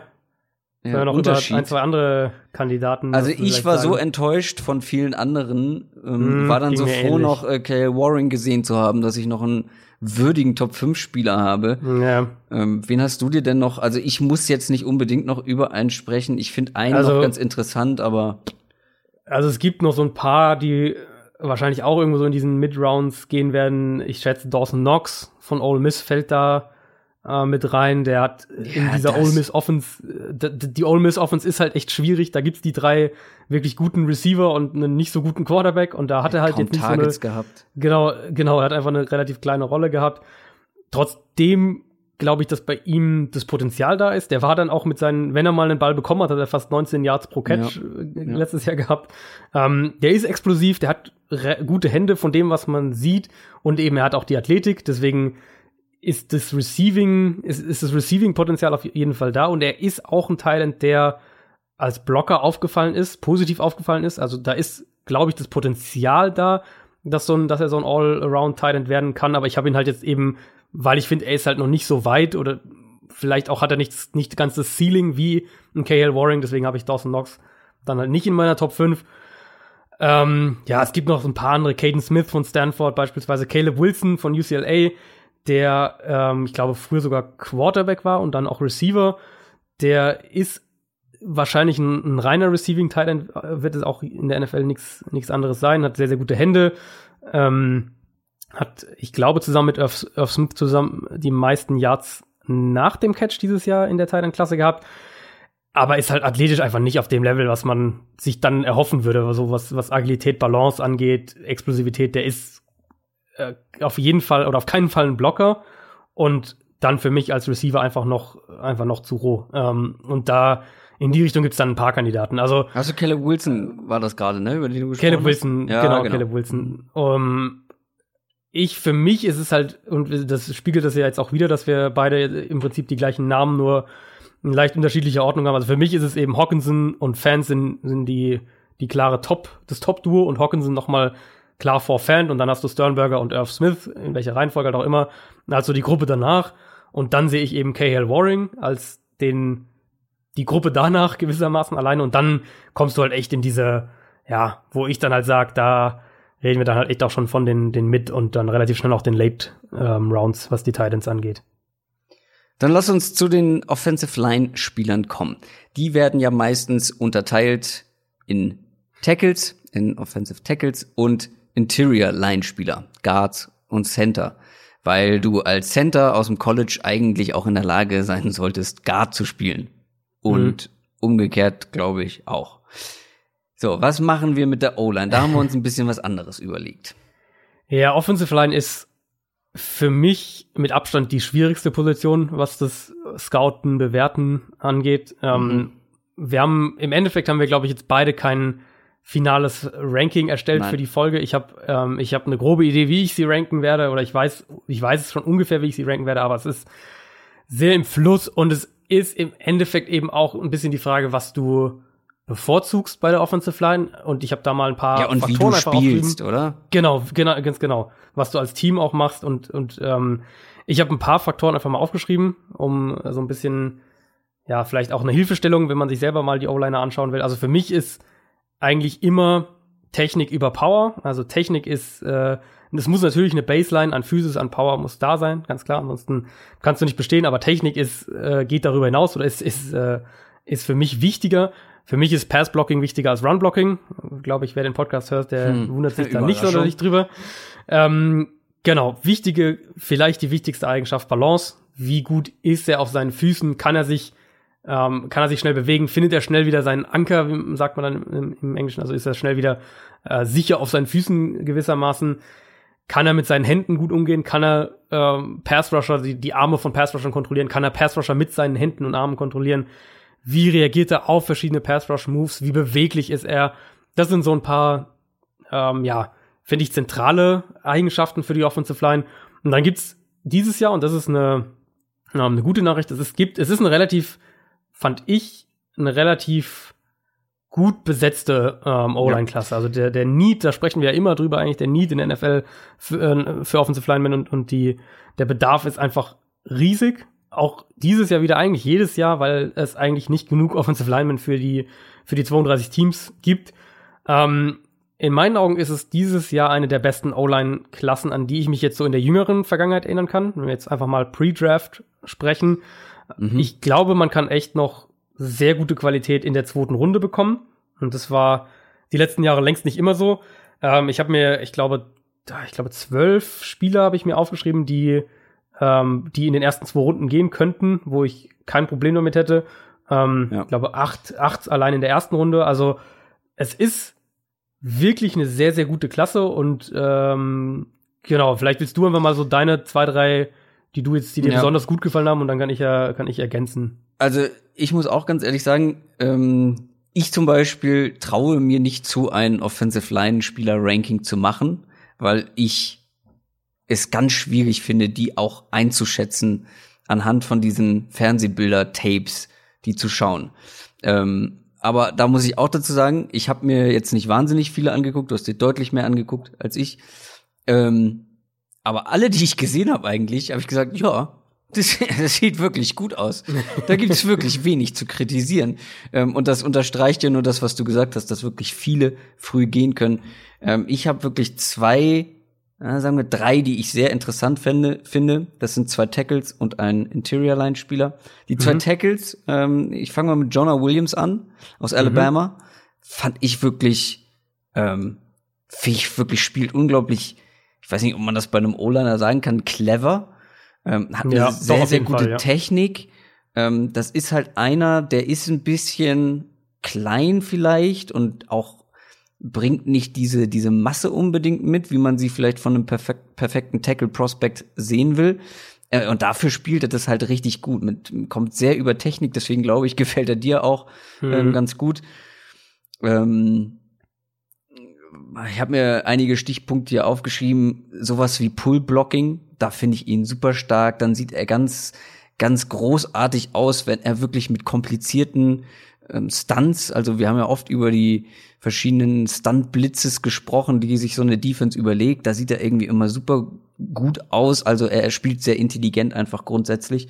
Ja. Und kann dann auch im Run-Game, obwohl er vielleicht nicht die Power hat wie zum Beispiel den, den ich ähm, auch noch gleich noch ähm, auf dem Zettel habe, kann er auch mal so einen D-Liner oder einen Linebacker übers Feld schieben. Ähm, wo er halt dann Probleme bekommt, sind gegen Gegenspieler, die sehr lange Arme haben. Da verliert er dann auch ja. gerne mal schnell die Balance. Und das war auch das erste Spiel, was ich von ihm gesehen habe, das College-Finale. ähm, war Mhm. hoch angepriesen und hat wirklich nicht gut gespielt, sah da wirklich nicht gut aus und den Rest der Saison schon und hatte es da halt mal mit einem potenziellen First Rounder äh, in der Clemson D-Line zu tun, über die wir nächste Woche auch noch sprechen werden. Das hat mir so ein bisschen Sorgen bereitet bei Jonah Williams. Ähm, das, gut, dass du das mit den Armen angesprochen hast. Das hätte ich nämlich jetzt sonst auch noch angesprochen. Es gibt ja auch Leute, habe ich jetzt schon mehrfach gesehen, auch von, von renommierten Draft, äh, Draft-Experten in den USA. Es gibt da jetzt echt einige, die ihn auch auf Guard sich vorstellen könnten, weil er eben vergleichsweise kurze Arme hat. Und die Sorge ist eben, um das so ein bisschen auch in Zusammenhang zu bringen, die Sorge ist eben, dass wenn du einen Pass-Rusher hast, der eben lange Arme hat, dass der gegen Williams halt schnell gewinnen kann. Also dass er schnell seine, lang, seine längeren Arme halt an Williams ranbekommt und ihn dadurch halt kontrollieren kann. Also so funktioniert dann einfach die, die, äh, der Bewegungsablauf gewissermaßen und dass Williams da dann nicht rauskommt und du dann, und das hat man auch, das sieht man auch ab und zu mal auf Tape, aber es hält sich echt in Grenzen. Und warum hält sich in Grenzen? Weil Williams selbst extrem gut mit seinen Händen arbeitet. Der hat eine, an sich hat er eine sehr, sehr gute Balance und wenn, ähm, wenn ein Spieler mit, mit längeren Armen eben gegen ihn spielt, dann ist er extrem gut darin, wenn der versucht, ihm diese langen Arme einzusetzen, mit seinen eigenen Händen dagegen zu arbeiten und die wegzuschlagen gewissermaßen einfach. Gibt auch genug Beispiele von, von Offensive Tackles, die eine ähnlich lange Arme wie Jonah Williams haben. Ähm, Joe Thomas äh, allen voran, Joe Staley auch, Dwayne Brown fällt auch, fällt auch ungefähr in diese Kategorie. Also, das ist kein, das ist nichts, was, was dich automatisch nicht als, äh, oder was automatisch verhindert, dass du ein sehr guter Tackle werden kannst. Der hat über die letzten zwei Jahre zusammen zwölf Quarterback-Pressures, äh, beziehungsweise letztes Jahr zwölf Quarterback-Pressures und über die letzten beiden Jahre zusammen, das waren über 800 Pass-Blocking-Snaps, bei ihm einen Sack zugelassen. Das ist, wie du gesagt hast, technisch ist der wahnsinnig gut. Der galt eigentlich auch mal, meine ich mich zu erinnern, so im Januar als ein sicherer Top 5 Pick, wie halt so der Draft läuft, ist er jetzt wieder so ein bisschen mal zurückgerutscht. Ich habe den immer noch als Top 10 Spieler in dieser Draftklasse und ich äh, bin auch eigentlich davon überzeugt, dass der auch auf Tackle in der NFL sehr, sehr schnell, sehr, sehr gut sein kann. Dann habe ich noch einen anderen Tackle hier stehen aus Florida, Joan Taylor. Mhm. Finde ich ist ein ganz anderer Typ, wenn man die Ja, das beiden krasse äh, Gegenteil eigentlich. krasse Gegenteil. Also ich habe der erste der erste Gedanke, der mir gekommen ist, den ich dann auch gleich so aufgeschrieben habe, ist eine menschliche Mauer. Der Typ ist ein Schrank, Ja. eine Schrankwand. Der kommt wirklich sehr über Kraft und Power. Finde Mhm. ich ist als Tackle könnte ich mir vorstellen ähm, für viele, die jetzt auch so ein Zone ähm, Zone auf Zone ähm, Blocking setzen, vielleicht nicht mobil genug. Ähm, und ist dadurch dann auch gegen zum Beispiel gegen schnelle Bewegungen, also schnelle Spin-Moves und so weiter, habe ich auch gesehen, so ein bisschen anfällig, aber trotzdem, Jawan Taylor bringt halt ganz viel mit. Also alleine, alleine die Größe und die Power, die er mitbringt, ist ja. schon sehr entscheidend. Aber du hast ja jetzt gesagt, Technik über Power. Wie siehst du denn die Technik bei ihm? Ähm, ich, also ich tue mich ein bisschen schwerer mit ihm, mit Javon Taylor. Ich habe ihn immer noch auch in, mein, in der ersten Runde und auch in der Top 20 und auch in meiner Top 3, aber er ist nicht mein Nummer 2 Tackle, äh, weil In der ich Top glaube, 3, dass, aber unter Top den drei unter O-Linern. Tackles. Unter, unter. O-Linern, genau, Okay. ja, genau. Ähm, ich habe mir bei ihm vor allem eben aufgeschrieben, wie du gesagt hast, physisches Monster, absolut. Er hat auch echt eine krasse Athletik für sein, für sein Gewicht und seine Größe.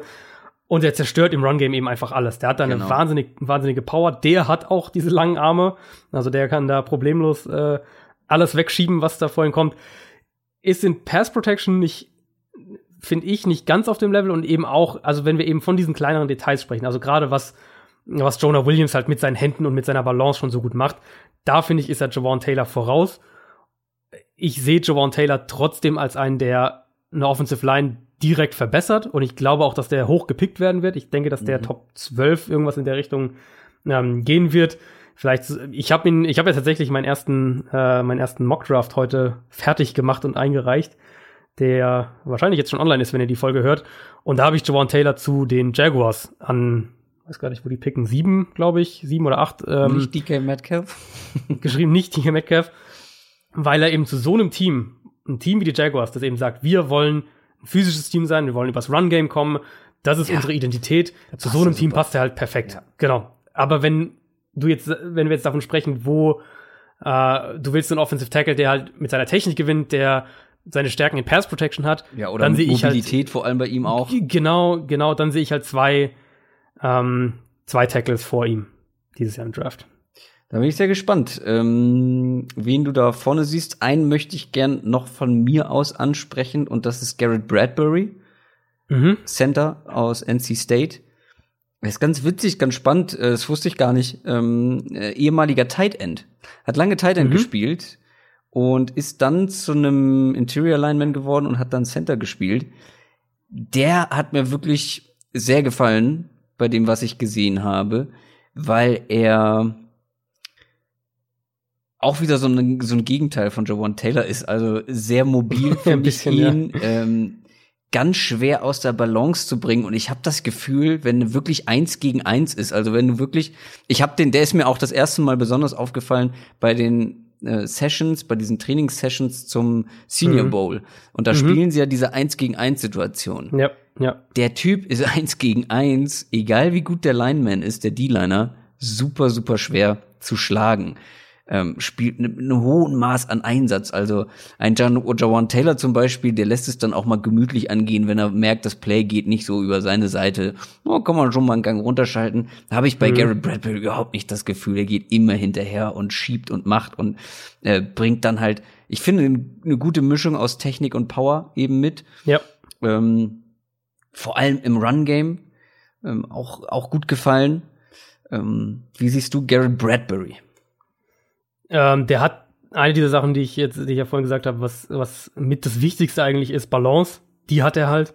Ja, der, der wird kaum mal da irgendwie überrannt. Der hat, der, der ist immer in guter Position. Fußarbeit ist da ein ganz wichtiges Stichwort. Und wie du gesagt hast, Run-Blocking eben, ähm, dadurch, dass er sich sehr gut bewegen kann, sehr agil ist, ist er in einem, ich denke, in einem Zone-Blocking-Scheme könnte der sehr, sehr gut sein.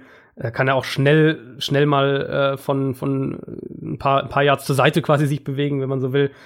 Ähm, gilt als einer, das ist natürlich immer schwer zu beurteilen anhand des Tapes, aber gilt als einer, der auch ein sehr, sehr hohes Spielverständnis hat, hat Center und auch Guard gespielt, ist aber, ist aber, denke ich, in der NFL ein Center, könnte da auch sehr, sehr gut der Erste vom Board sein und für mich eben auch einer wieder, der über Technik kommt, der ähm, zeigt, dass er, wie gesagt, Balance hat und da eben viel über die Fußarbeit kommt, was ein gutes Zeichen ist. Das heißt, er weiß eben auch, was er da tut.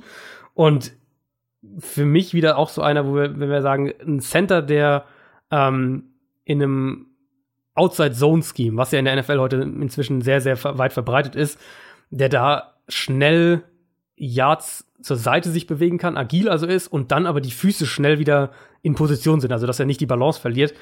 Ähm, das ist selten, weil das sind eben Center, mit denen du auch diese schwierigen Reach-Blocks beispielsweise machen kannst, wo du eben um den Gegenspieler rum musst und ihn dann wieder nach innen schiebst quasi. Das ist so ein bisschen das, was, was, äh, was Travis Frederick bei den Cowboys so wahnsinnig gut macht. Und äh, Garrett Bradbury, ich sage jetzt nicht, dass er der nächste, dass der der nächste Travis Frederick wird, aber der hat zumindest das physische Potenzial, um diese Rolle ähm, auch zu spielen. Und deswegen habe ich ihn auch recht hoch. Ich glaube, ich habe ihn, wenn ich es richtig hier sehe, auf der 5 bei mir. Unter O-Liner. Unter O-Linern, genau. Insgesamt. Da bin ich auch mal gespannt, wen du noch so. Hau doch noch mal so ein, zwei Leute raus. Ähm, du hast eben gesagt, Mhm. du hast noch einen Tackle vor Jawan Taylor. Genau, und das Äh, ist warte. Andre Dillard. Oh, Ah, Mann, sorry, ich wollte raten. Aber kannst gut, gleich noch den nein, anderen ich hätte, raten. ich hätte den anderen genommen. Andrew Dillard, okay. Okay. Mhm. Genau, Andre Dillard, ähm, der Washington State Tackle. Für viele ist der mit der beste Pass-Protecting-Tackle im Draft, hat wahnsinnig schnelle Füße, bewegt sich auch für einen O-Liner sehr, sehr fließend, hat auch wieder, da kommen wir wieder, man erkennt, man erkennt das Muster, sehr, sehr gute Balance.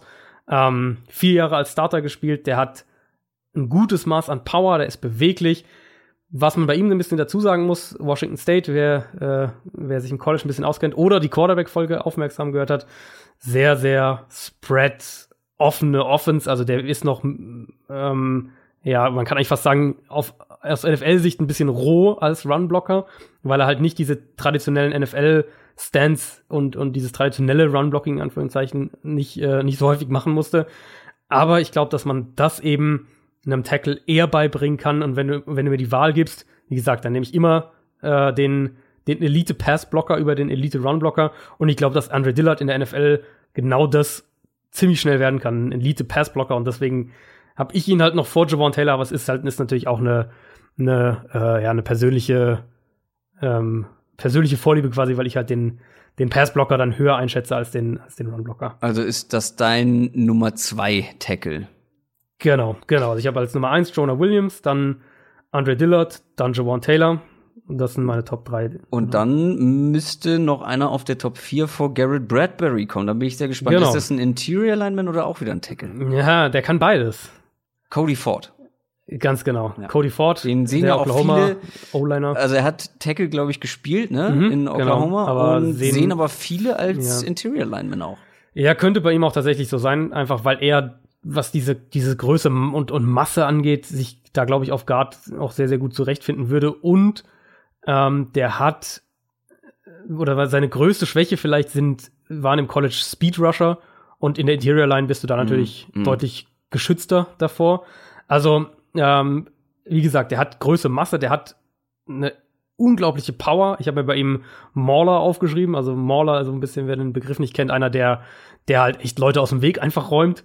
Ähm, der hat auch wieder ein Thema Balance, der hat Agilität für seine Größe vor allem auch, auch äh, für, vor allem auch und ist so ein bisschen äh, noch ein Fragezeichen dahinter, weil er nur, ich glaube, nur ein Jahr als Starter gespielt hat, äh, Cody Ford, aber der hat, finde ich, gerade eben, also wenn, der, wenn du den in die, in die Interior Line auf Guard stellst, dann glaube ich, ist das auch einer, dass es so wirklich ein Plug-and-Play-Spieler ist, also den du draftest und der wird Woche 1 nächste Saison wird der starten und der wird es auch gut machen. Also für mich auch ein Spieler, der ähm, ich habe ihn, ich habe bei ihm erste Runde aufgeschrieben. Ich könnte mir aber sehr gut vorstellen, dass der Top 23, Top 24 so in die Ecke irgendwo, ähm, dass er da vom Board geht. Dann hätten wir fünf Linemen jetzt durch. Hast du noch irgendeinen, wo du sagst, den müssen wir unbedingt angesprochen haben? Ja, also ich habe noch ein paar eben, wo, wo ich glaube, dass die auch First Rounder sein werden. Das sind dann so Spieler wie Chris Lindstrom, Guard von Boston College, den sollte man mal zumindest gehört haben. Elton Jen Jenkins, Mississippi State, auch ein Center, äh, auch einer, der in Pass Protection einfach sehr, sehr aufgefallen ist. Greg Little, der Ole Miss Tackle, Offensive Tackle, der äh, Pass Protection über die letzten zwei Jahre eigentlich echt fast fehlerfrei war. Sehr, sehr leichte Füße, auch sehr schnell, sehr agil, hat auch eine, eine Armlänge, die er gut einsetzt. Auch wieder einer, wo man so ein bisschen sagen muss, Run-Blocking, ja, so Work in Progress noch. Ähm, da ist, da ist bei ihm so ein bisschen das Thema, dass er halt nicht diese Balance hat von den Top, Top-Kandidaten dieses Jahr.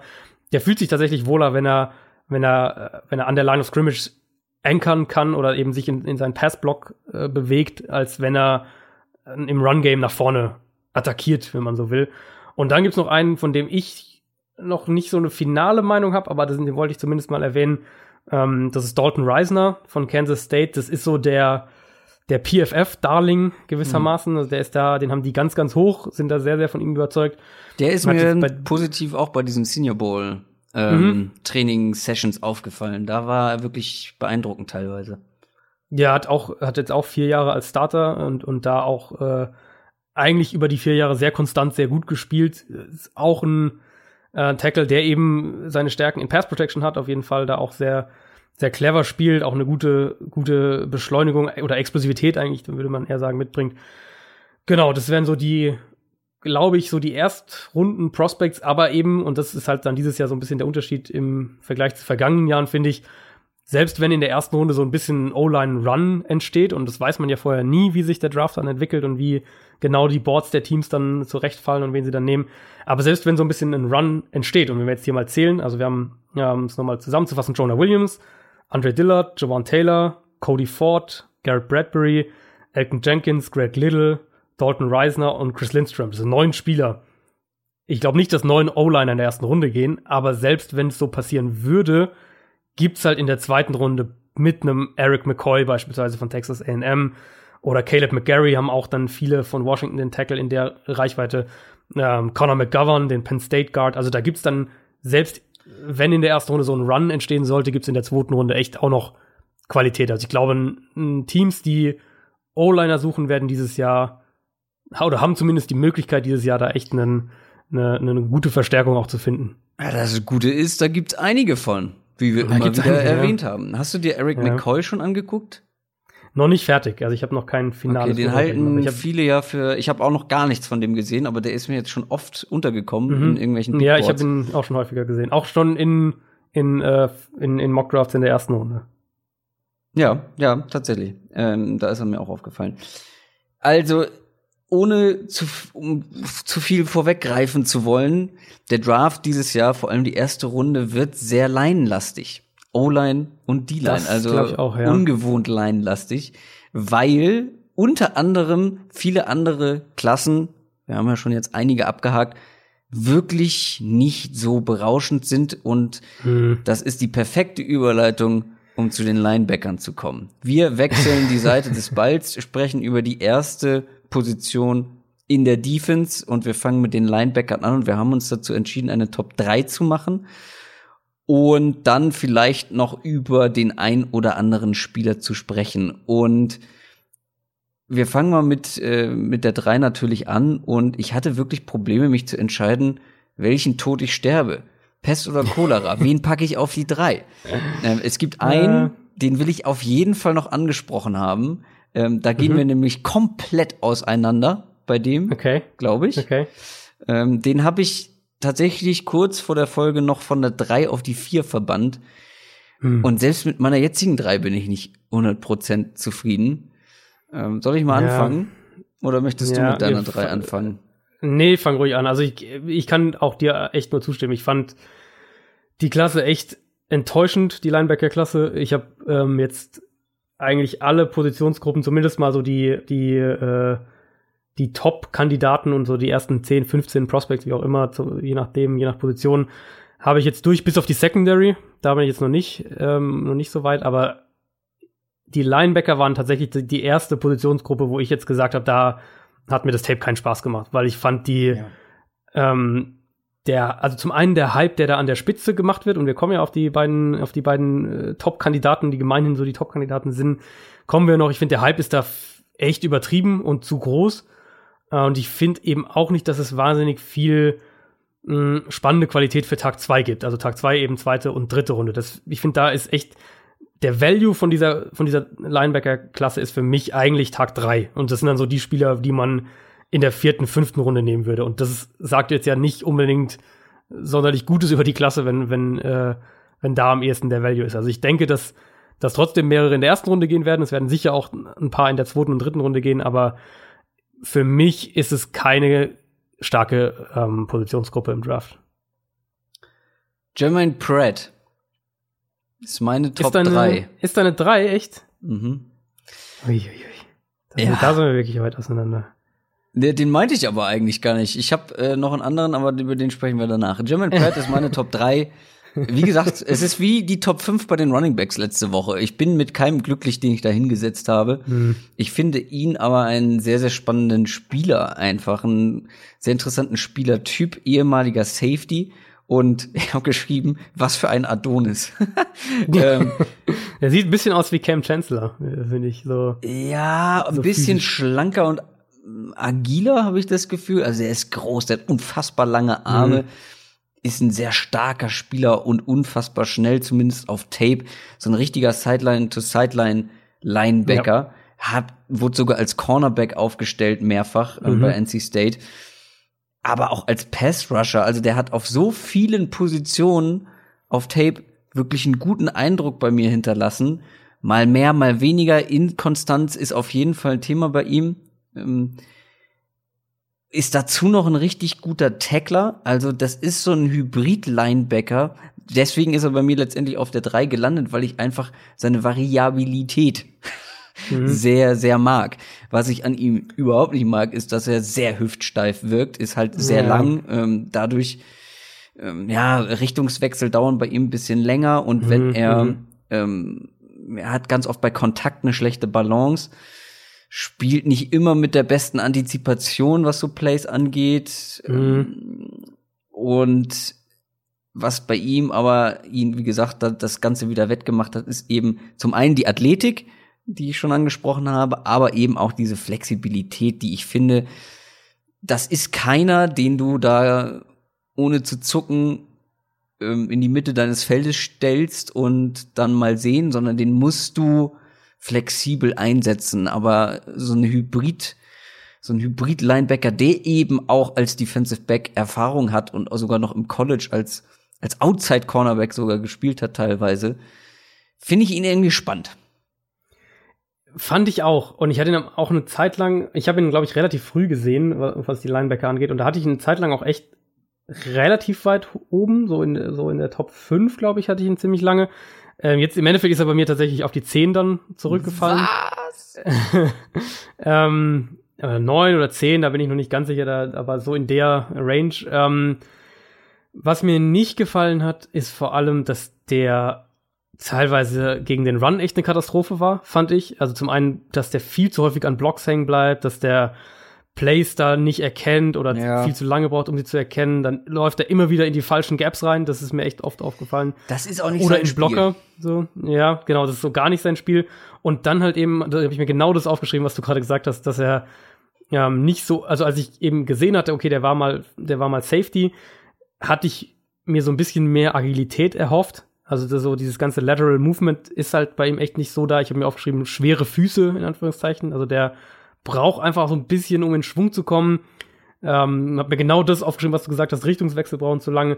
Ich glaube, der wird in der NFL echt Probleme kriegen. Und das ist dann halt so ein bisschen die Frage mit dieser Flexibilität, weil ich glaube, der wird in der NFL Probleme bekommen, ähm, wenn er zum einen eben gegen explosive Runningbacks aufgestellt wird. Also wenn, wenn, äh, wenn Jermaine Pratt jetzt einen Alvin Kamara oder was decken muss, Ja, das wird auf der schwer. einen Seite, auf der anderen Seite Ja. aber eben auch, wenn er dann, und wir sagen, okay, er ist flexibel, er wurde ja auch teilweise eben, wie du äh, gesagt hast, ja auch als, als, als Slot-Cornerback und teilweise sogar Outside auch eingesetzt. Aber wenn er im Slot in der NFL stehen muss und gegen einen explosiven Slot-Receiver spielt, dann sehe ich halt Mhm. auch Probleme. Und das hat ähm, äh, das Clemson-Tape, da hat er, da stand er einige Male gegen Hunter Renfro, den Slot-Receiver von Clemson, und da hat ihn ein paar Mal echt alt aussehen lassen mit, mit, mit schnellen Cuts eben, mit schnellen Bewegungen im Endeffekt war es für mich bei Jermaine Pratt eben so dieses, ja, der hat diese Vielseitigkeit, aber macht er das auch wirklich gut?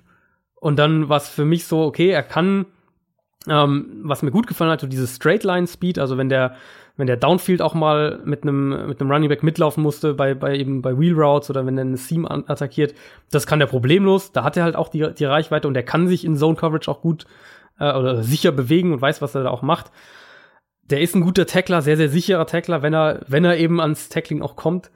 Aber für mich war es im Endeffekt halt irgendwie so ein bisschen dieses, ähm, ja, den kannst du viel machen lassen an sich, aber wie viel davon macht er halt wirklich gut? Und dann war es dann doch für mich irgendwie nicht so viel. Du weißt aber schon, dass du mich aus meiner eigentlich Top 3 rausgequatscht hast, ne? Dass du schuld daran bist, dass Jermaine Pratt jetzt meine Top 3 ge geworden ist. Da bin ich ich bin nämlich super gespannt, wer jetzt deine Top 3 ist. Vielleicht habe ich ihn nicht mal gesehen. Ähm, also meine Top 3 ist Blake Cashman Ja, von Minnesota. Habe ich gesehen. Ja. Ähm, ja, ich, ich kann mir, glaube ich, vorstellen, wir können ja gleich mal über deine, deine Ex-Top 3 sprechen, aber ich kann mir vorstellen, wer es ist. Blake Cashman, Minnesota, hat mir insgesamt echt gut gefallen. Der ist für mich einer, der so ein bisschen das Gesamtpaket relativ gut mitbringt. Also der hat eine gute, Ja. eine gute Vision, fand ich. Der, die Augen bleiben auf dem Ball. Ähm, der ist auch ganz, ganz oft eben in der Nähe vom Ball zu finden. Der spielt aggressiv, physisch. Der hat eben auch eine gewisse Power. Ähm, der hat Beschleunigung, der hat Agilität. Äh, Mhm. Blake Cashman, Athletik generell fand ich bei ihm sieht sehr, sehr gut aus. Ich meine, die Combine-Tests haben das auch bestätigt. Ähm, was habe ich mir sonst aufgeschrieben? Cashman liest Plays schnell, schießt dann auch oft so ein bisschen in, in die Richtung von eben dem, dem Ball oder dem Passing Target, also liest Mhm. Plays auch richtig. Hatte eine gute Rolle als Blitzer. Ich find, fand generell, dass der in, im, gegen den Pass, also ob es jetzt als Blitzer ist oder eben in Coverage, dass er da sehr gute Tendenzen zeigt. Wurde auch zum Teil im Slot eingesetzt und da ist er eben agiler äh, und, und das hat mir dann insgesamt sehr gut gefallen. Genau, Reeds Reichweite, all diese Sachen. Er muss sicher noch konstanter werden. Das gilt für die gesamte Linebacker-Klasse. Aber ich finde bei ihm, er war einer, der so dieses Gesamtpaket so ein bisschen Ja. mitbringt. Und klar, er ist, er ist ein bisschen undersized. Das ist auch so ein bisschen das Thema in der Linebacker-Klasse. Dadurch hat er auch Probleme, sich von Blocks manchmal zu lösen. Wenn mal ein O-Liner aufs Second Level kommt als Blocker im, im Run-Game, dann hat er auch da mal Probleme. Auch gelegentlich mal von äh, auf, auf Quarterback, äh, wenn der Quarterback ihn mit seinen Augen quasi aus dem Weg räumt oder wenn es ein Misdirection Play ist, ist er da auch hin und wieder mal drauf reingefallen. Aber insgesamt für mich ist es einer, der ein gutes Gesamtpaket mitbringt und Mhm. deswegen ist er für mich dann im Endeffekt die Nummer drei. ist tatsächlich lange mit im Rennen gewesen bei mir um die Top 3. Also es hat sich zwischen drei Spielern abgespielt, wo ich eigentlich immer mhm. hin und her gewechselt habe. Und Blake Cashman war da lange mit im Rennen. Das erste Wort, was ich bei ihm stehen habe, ist tatsächlich auch super Allrounder und grandioser Athlet, ja. äh, beziehungsweise ja. erster Satz. Also da sieht man schon wieder, äh, sieht man wirklich viel. Was ich nicht so gut fand, du hast gesagt, er schießt dann auch manchmal in die Richtung, ähm, ja, mhm. aber manchmal auch zu übertrieben, dass er dann ja. mhm. quasi, also er spielt manchmal etwas drüber, habe ich es äh, genannt, dass seine Antizipation eigentlich ganz gut ist, was Plays angeht, manchmal aber auch komplett falsch sind und wenn sie ja. richtig sind, heißt das auch noch nicht, dass er dann in dem richtigen Winkel da ankommt. Der ist unglaublich schnell, hat einen krassen Motor ähm, auf Tape, also mit Motor meine ich also ah, der ist immer, der ist immer on fire. Also da geht, der ist, der mhm. ist immer äh, mit hoher Geschwindigkeit unterwegs, aber manchmal schießt er dann übers Ziel hinaus, habe ich das Gefühl. Aber ansonsten gefallen mir da auch sehr, sehr viele ja. Dinge, wurde auch in allem Möglichen eingesetzt. Ne? Also er musste Receiver covern oder ja, ähm, ja. der musste. Und er kann es halt auch. So, bei genau. ihm ist halt für mich so ein bisschen der Unterschied eben zu Jermaine Pratt. Habe ich bei Cashman den Eindruck, der dadurch, dass er halt sehr, sehr athletisch ist und eben geradezu wenn wir es mit jetzt mit einem Pratt vergleichen, ist er halt deutlich agiler, fand ich, und eben auch explosiver. Mhm. Ähm, kann, kann er das halt auch. Und bei, also es war tatsächlich, für mich war es echt so, das war eins der wenigen Linebacker-Tapes, die mir Spaß gemacht haben. Dann lass uns doch mal zu den Top 2 kommen. Die haben wir mit großer Wahrscheinlichkeit gleich, beziehungsweise ich bin fast versucht, die Top 1 und Top 2 zu tauschen. Aber also die sind für mich wirklich, da, da passt kaum was zwischen für mich, weil. Sehr, sehr eng, ja. Weil sie auch sehr gegenteilig in meinen Augen sind. Und ich konnte mich wirklich nicht wirklich entscheiden. Wen nehme ich jetzt wirklich auf die 1, wen nehme ich auf die 2? Ich glaube, wir haben beide Devin White auf der 2. Mhm, der ja gemeinhin eigentlich so als der Nummer eins Linebacker gilt. Und das ist das, was ich am Anfang jetzt beim Linebacker-Part gemeint hatte.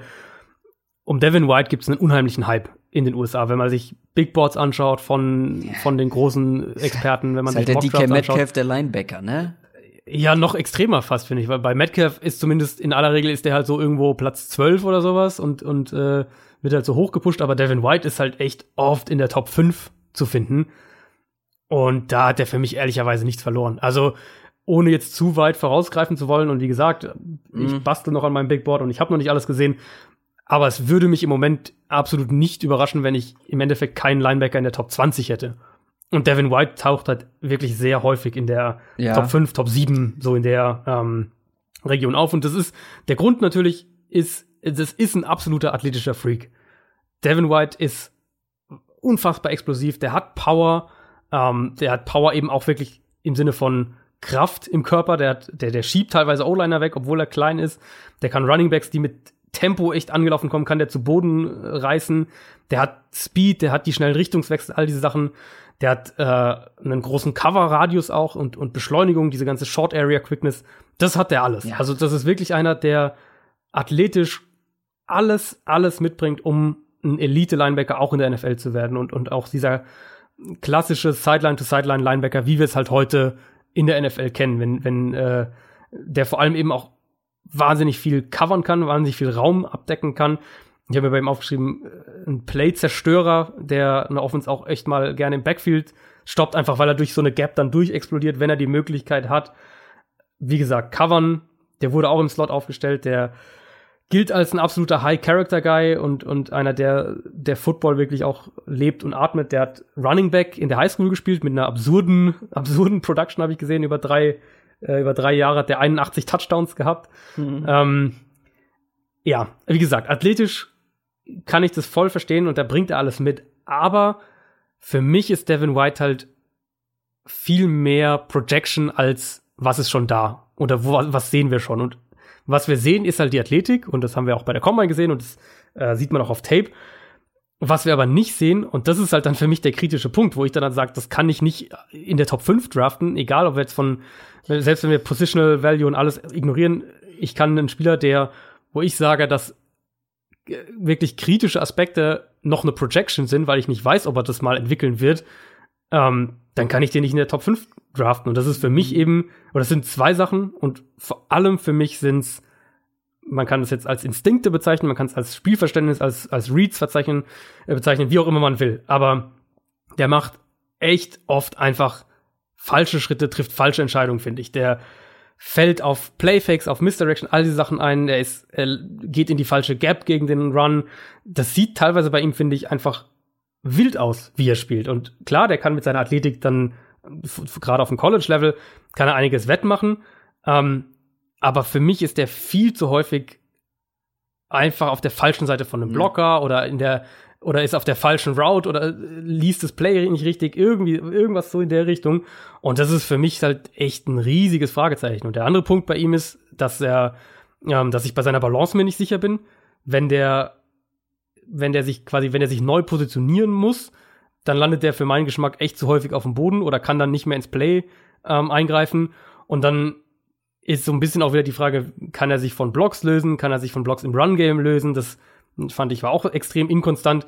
Also, wenn man Devin White zusammenfassen will für mich, kann man es eigentlich so sagen, wenn der besser darin wird, Plays zu identifizieren, Offenses zu lesen, zu verstehen und eigentlich, also was man so über ihn liest, dann ist es zumindest, wird es nicht an der Arbeits, an der Arbeitsmoral scheitern, ähm, dann kann das ein richtig, richtig guter NFL-Linebacker werden.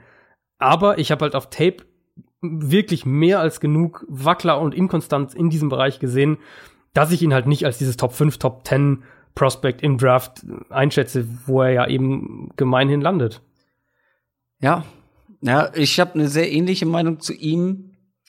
Ich finde nur das Wort Projection bei ihm, ähm, weil ich weiß, wie du es meinst, aber ich finde es nicht optimal, weil für mich ist er ein Hit-or-Miss-Spieler äh, in ganz hm. krasser Form. Er ist für mich keine reine Projection, wo ich sage, okay, man hat jetzt irgendwie vieles noch nicht gesehen, weil wenn er seine Athletik ausspielen kann, wenn er ein Play ja. richtig liest, dann, dann sieht man jetzt schon diese unfassbare Qualität eben und dann finde ich Projection, das klingt dann so, ja, man. Ja, ich weiß, ne? ich weiß, du meinst, ich weiß. Also ich finde das die, Wort die, so ein bisschen falsch behaftet. Auf Deutsch, vielleicht ist es auf Deutsch einfach am besten. Man muss halt schauen, ob er diesen Bereich noch entwickeln kann.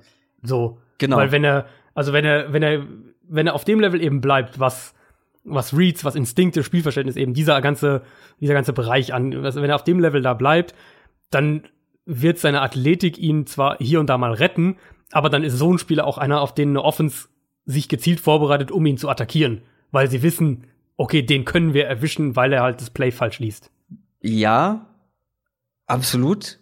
Ich glaube aber, dass er, egal wann er spielt in der NFL, trotzdem enorme Big Plays haben wird, aber auch eben Big das Plays ja. zulassen mhm. wird. Eben Ganz genau. Bei mir, ja. ich habe Spielintelligenz genannt, die mir auch total mhm. aufgefallen ist. Allerdings finde ich, ist eine Spielintelligenz immer eine Erfahrungssache. Und ja. wenn du die athletischen Voraussetzungen und grundsätzlich eigentlich alles mitbringst, wie er es ja quasi tut, vor allem auf dieser Position ist, glaube ich, Erfahrung ein unfassbar wichtiges Gut, weil ja, du ja. musst diese Plays in Millisekunden identifizieren und handeln und sofort handeln. Und das macht er eben noch nicht. Ich glaube, dass das aber mit Erfahrung und gutem Coaching, ich habe bei mir als letztes stehen, braucht gute Coaches, braucht extrem gute mhm, Coaches, mhm. die ihm das beibringen, Idealerweise irgendwie einen erfahrenen Linebacker, genau. der noch mit neben ihm am Anfang spielt oder irgendwie genau. sowas. Ja. Weil wenn er das bekommt, wenn er das entwickeln kann, wie du schon gesagt hast, ist das ein wirklich super interessanter Spieler mit ganz viel ja. Potenzial. Wir, es wurde sich beschwert, dass wir so lange den Namen nicht mehr sagen, wenn wir ihn einmal gesagt haben. Wir reden über Devin White die ganze Zeit, LSU Linebacker, das nochmal zur Info. Ja, ja. Ähm, Genau, er, wie gesagt, er spielt eben nicht clever, nicht intelligent, gefühlt manchmal blind, habe ich ähm, bei mir stehen. Mhm. Ähm, also er überblickt diese Situationen generell häufig nicht. Ja. Genau, und wie, also, wenn er das halt entwickelt, also wie ich ja gesagt habe, wie du jetzt auch gesagt hast, wenn er das entwickelt und vielleicht kommt es mit der Erfahrung, wie gesagt, er gilt als einer, der echt Football auch studiert und, und, und sich da verbessern will, dann ist es auch ein, dann wird es auch ein Top Ten Spieler wahrscheinlich aus diesem Draft in, in, wenn wir in vier Jahren zurückschauen oder was auch immer, dann werden wir sagen, ja, das war ein Top Ten Spieler in dem Draft. Aber für mich ist es halt trotzdem, das ist halt echt eine, ich will jetzt nicht sagen 50-50 Sache, weil wahrscheinlich ist die Wahrscheinlichkeit ein bisschen besser, aber das ist halt schon ein ziemliches Risiko. Also der wird ja, ja gerne mal hier zu den ähm, zu den Buccaneers an fünf gemockt. Das ist ja so, scheint ja so das, äh, das erste realistische Ziel zu sein. Ich habe ihn auch schon teilweise zu, an, zu den Raiders an vier gesehen. Wenn du den mit einem Top 5 Pick nimmst, dann musst du dir schon echt sicher sein, dass er das auch wirklich entwickeln wird. Weil wenn er das halt nicht entwickelt, dann wird es so, wie du gesagt hast, dann ist es ein Boomer-Bass-Spieler, der halt hier und da mal äh, einen ja. 10-Yard-Sack hat und eine Interception oder einen Pick-Six, aber dann halt auch in einem Spiel fünfmal von einem Running Back äh, während der Route komplett auseinandergenommen wird.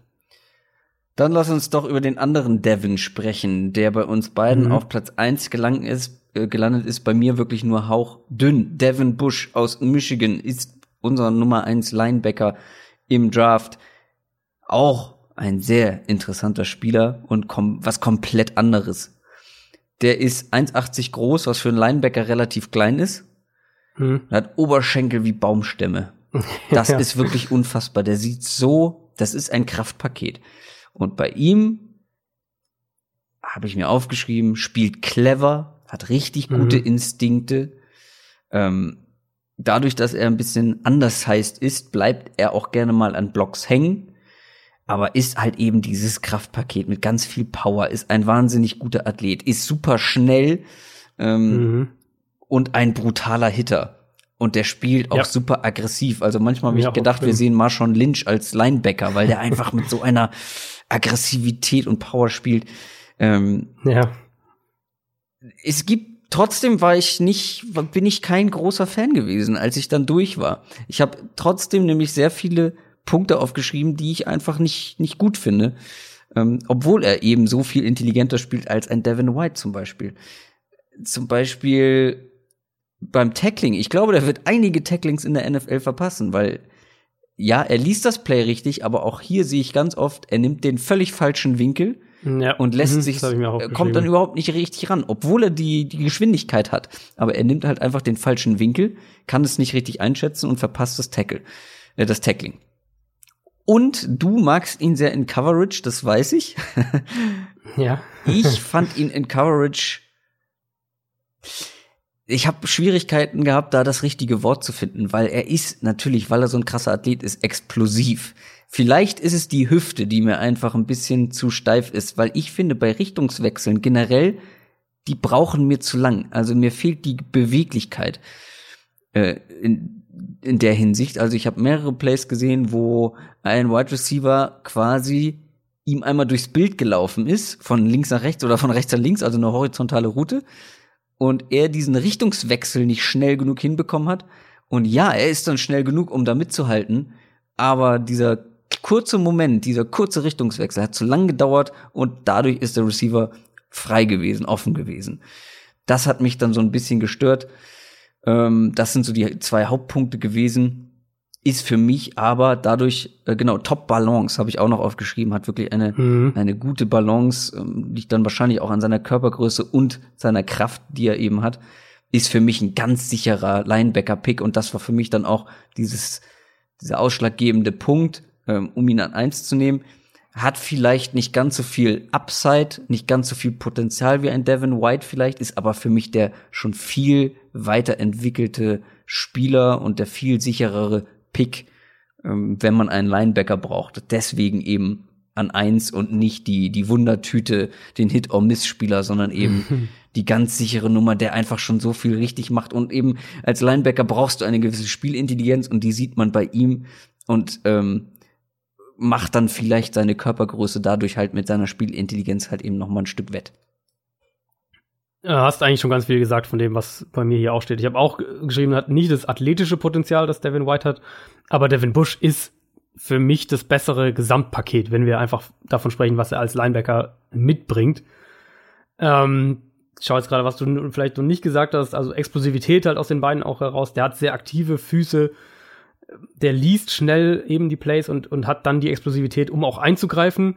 Ähm, der kann, finde ich, sehr, sehr gut durch, also ich habe auch schon durch Traffic navigieren, also wenn eine Situation ja, irgendwie eng stimmt, ist, stimmt, ja. wenn er weiß, wo er hin will, genau, dann, dann bewegt er sich da echt gut durch und kommt dann halt auch zum, zum Receiver oder zum Running Back.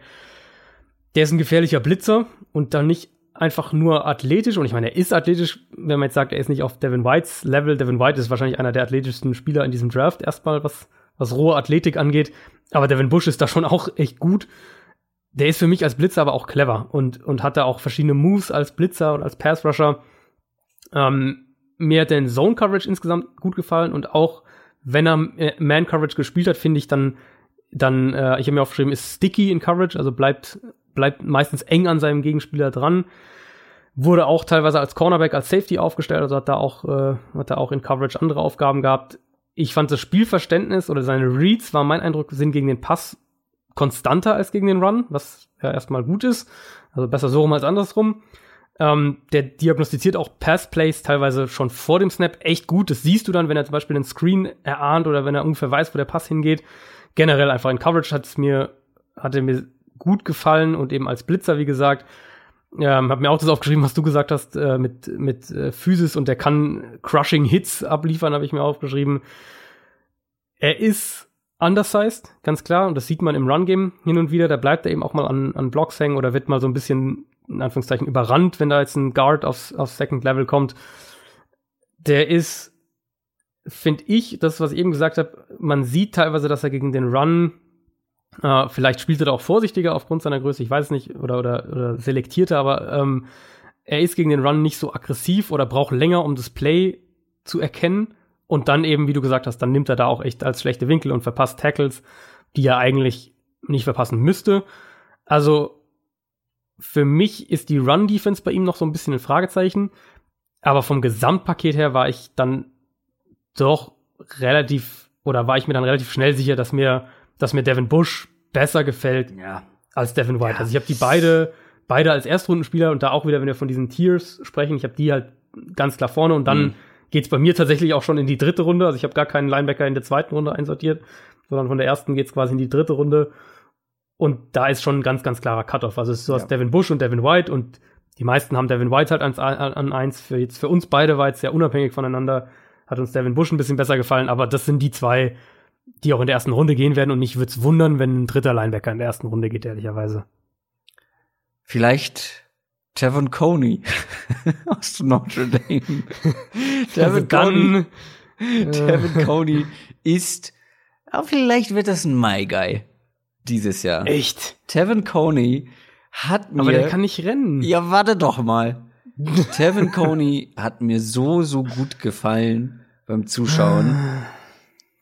Ich sehe seine Nachteile, sehe ich ohne Ende und ich glaube, ich wäre auch nicht überrascht, wenn der komplett floppt, aber das, was ich gesehen habe, fand ich sehr interessant, weil er für mich einer der cleversten Linebacker ist, die ich Ja. gesehen habe. Ich habe bei Ja. mir stehen Feldgeneral. also das ist wirklich ein Typ, der hat ganz oft einfach Mittellinebacker gespielt, die mittlere Zone und das kann er und was groß anderes sollte er auch nicht machen, weil er ist aber auch gleichzeitig einer der gefühlt langsamsten Spieler, die brutal. ich äh, gesehen habe. Das ist ein ganz reaktiver Spieler. Also er reagiert mehr, als dass er aktiv irgendwas macht, habe ich das Gefühl. Ähm, spielt aber, wie gesagt, unglaublich clever und intelligent, antizipiert Plays wirklich so, so Mhm. stark, spielt so vorausschauend, wie du meintest, navigiert durch Traffic, das macht der wirklich, also der bleibt nirgends hängen, habe ich das Gefühl. Der wurschtelt sich da immer durch und spielt dadurch Mhm. unglaublich effektiv. Ja, das ist alles ein bisschen langsamer und träger, ja, aber er kommt trotzdem ganz oft beim Ballträger an. Ähm, sieht eine Route, macht ein, zwei Schritte in die richtige Richtung, fängt eine Interception. Ist ein unfassbar sicherer Tackler, also der, da entkommt ihm auch keiner. Ja, das Ähm, stimmt. Ist auch statistisch, was das angeht, einer der besten der Klasse. Und seine Gap Control ähm, im Running Game ist auch genauso klug und durchdacht. Also alles, was er macht, ist so effizient. Also das hat mich so überrascht, als ich das gesehen habe. Ich dachte immer, spielt er gegen so schlechte Gegner? Aber nee, der hat ja in Notre Dame gespielt. Das waren jetzt nicht die schlechtesten Gegner, die er da aufgetischt bekommen hat. Und er macht dadurch halt, finde ich, seine athletischen Defizite wieder wett. Also, und die sind ja da. Also da brauche ich gar nicht drum rumreden. Ähm, alles andere, was außerhalb der Mitte des Feldes passiert, wenn er da mal in eine, in eine Flat Zone rennen soll, also an die, an die Sideline quasi, das dauert dann alles ein bisschen zu lang und er ist generell auch zu abwartend. Also er spielt dann zu Ja. zögerlich und Ja. ist dann auch handlungslangsam. Der ist limitiert, ähm, ganz gut passt dazu, dass er 2016 ähm, mit Marihuana erwischt wurde. Das könnte einiges erklären, was ein Spiel angeht. Trotzdem spielt er so clever und einfach wie der ist da so durch wie durch so warme Butter mit, als Messer da durch und hat dann den Ballträger erwischt. Ich fand das wirklich das hat mir Spaß gemacht das Tape und ich kann jedem ich glaube das Stanford Tape war's ähm, was ich dir auch geschrieben habe. Das war das, das auffälligste ja. Genau, weil ich hab das als erstes geguckt und war so what Warum spricht kaum jemand über den als First Rounder? Ja, gut, es war mit Abstand sein bestes Spiel. Da hat man überhaupt nicht ja. seine athletischen Defizite gesehen. Dann habe ich ein paar mehr Spiele geguckt und dann, okay, ich weiß, warum er äh, nicht in der ersten Runde wahrscheinlich äh, vom Board geht, aber trotzdem irgendwie ein spannender Spieler. Natürlich, was die moderne NFL angeht, vielleicht nicht optimal. Aber ich werde den im, im Auge behalten und deswegen vielleicht auch ein My Guy, ähm, den ich einfach beobachten werde, wo er landet und wie er da eingesetzt wird. Ja, also bei Tevon Coney, ähm, ich habe mir aufgeschrieben, dass das wahrscheinlich ein Two-Down-Linebacker in der NFL maximal wird. Also einer, den du eigentlich wirklich äh, auf, auf, bei Rundowns einsetzt. Ich habe mir aufgeschrieben, der muss in engem Raum spielen. Der braucht eine klare Rushing Lane, wenn er gegen den Run spielt. Dann ist er da echt auch eine Wand. Wie du gesagt hast, guter Tackler. Die Hits kommen auch mit Power und, und, und Explosivität. Aber der ist einfach so, so langsam. Das Speed ist einfach nicht da. Die Explosivität ist nicht da. Beschleunigung ist nicht da, der wird niemals ein Sideline-to-Sideline-Verteidiger oder auch nur in die Nähe davon. Ich habe äh, mir auch aufgeschrieben, dass, dass, dass sein Speed ihn in Coverage im Endeffekt auch limitiert. Ähm, ich glaube, ich hatte das, hatte ich das dir nicht sogar auf, auf bei WhatsApp geschrieben, so in die Richtung, der liest Plays oft richtig, aber kann sie nicht verhindern, weil er halt nicht schnell genug dahin kommt. Ja, das ist, hab, das ist, das ist, äh, das ist, das überlegst du, das ist Mutmaßung jetzt von dir, weil das hat man auf Tape nicht gesehen, weil da hat er sie alle verhindert. ich habe teilweise bei ihm den Eindruck, ich weiß nicht, ob du das auch, aber ich habe teilweise den Eindruck, dass er, dass es so aussieht, als würde er joggen und nicht als würde er rennen. Ja, es geht ein ja. bisschen ruhiger an. Also, der wollte sich nicht kaputt machen im College, weil jetzt kommt die NFL so, und jetzt explodiert er. Okay. Ja, wie du gesagt hast, athletisch limitiert, Agilität habe ich mir auch als Riesenminus äh, aufgeschrieben. Das Guckt euch mal seine, sein Combine Workout an. Ist ein Highlight. Der, der, kann sich halt, der kann sich halt wirklich gar nicht irgendwie an, an, an Richtungswechsel anpassen. Also ich, ich weiß oder ich sehe, was einem an dem gefallen kann, aber für mich war der halt im Endeffekt so limitiert durch die Athletik, dass ich glaube, dass, dass er in der NFL auch keine wirkliche Rolle haben kann. Eben, du kannst ihn als Early Down äh, Run Stopper so ein bisschen einsetzen, aber alles darüber hinaus sehe ich halt bei ihm in der NFL echt nicht. Wir werden sehen. Hast du noch einen, den du schnell zum Abschluss äh, ansprechen? Ja, also über zwei, glaube ich. Über zwei sollten zwei wir noch. noch? Also den einen, weil den wahrscheinlich viele kennen, aber den anderen, den wollte ich noch äh, ansprechen, weil der mir sehr, sehr gut gefallen hat. Und das ist Ben Burke-Curvin von Washington. Ich weiß nicht, ob du den gesehen den hab hast. Ich nicht, den habe ich noch nicht angeguckt, ne? Ähm, der ist im Endeffekt meine Nummer 5 tatsächlich geworden. Uh, also okay. hat mir echt gut gefallen. Bei dem gehen aber auch die Meinungen so ein bisschen auseinander. Also der ist physisch deutlich undersized und dadurch wird er halt gegen den Run auch mal durch die Gegend geschoben oder aus dem Play rausgeblockt. Wenn der mal eins gegen eins gegen den Offensive Lineman tatsächlich ist und der Lineman die Hand an ihn hat, dann ist das Play eigentlich für ihn vorbei und das ist natürlich ein Problem. Also damit hast du als Linebacker äh, eine gewisse eine gewisse Limitierung. Ähm, was mir bei dem aber wahnsinnig gut gefällt, ist, dass der unglaublich agil und explosiv ist. Der hat, die Füße sind permanent in Be Bewegung, der reagiert auf Route-Konzepte und auf den ganzen Flow von der Offense.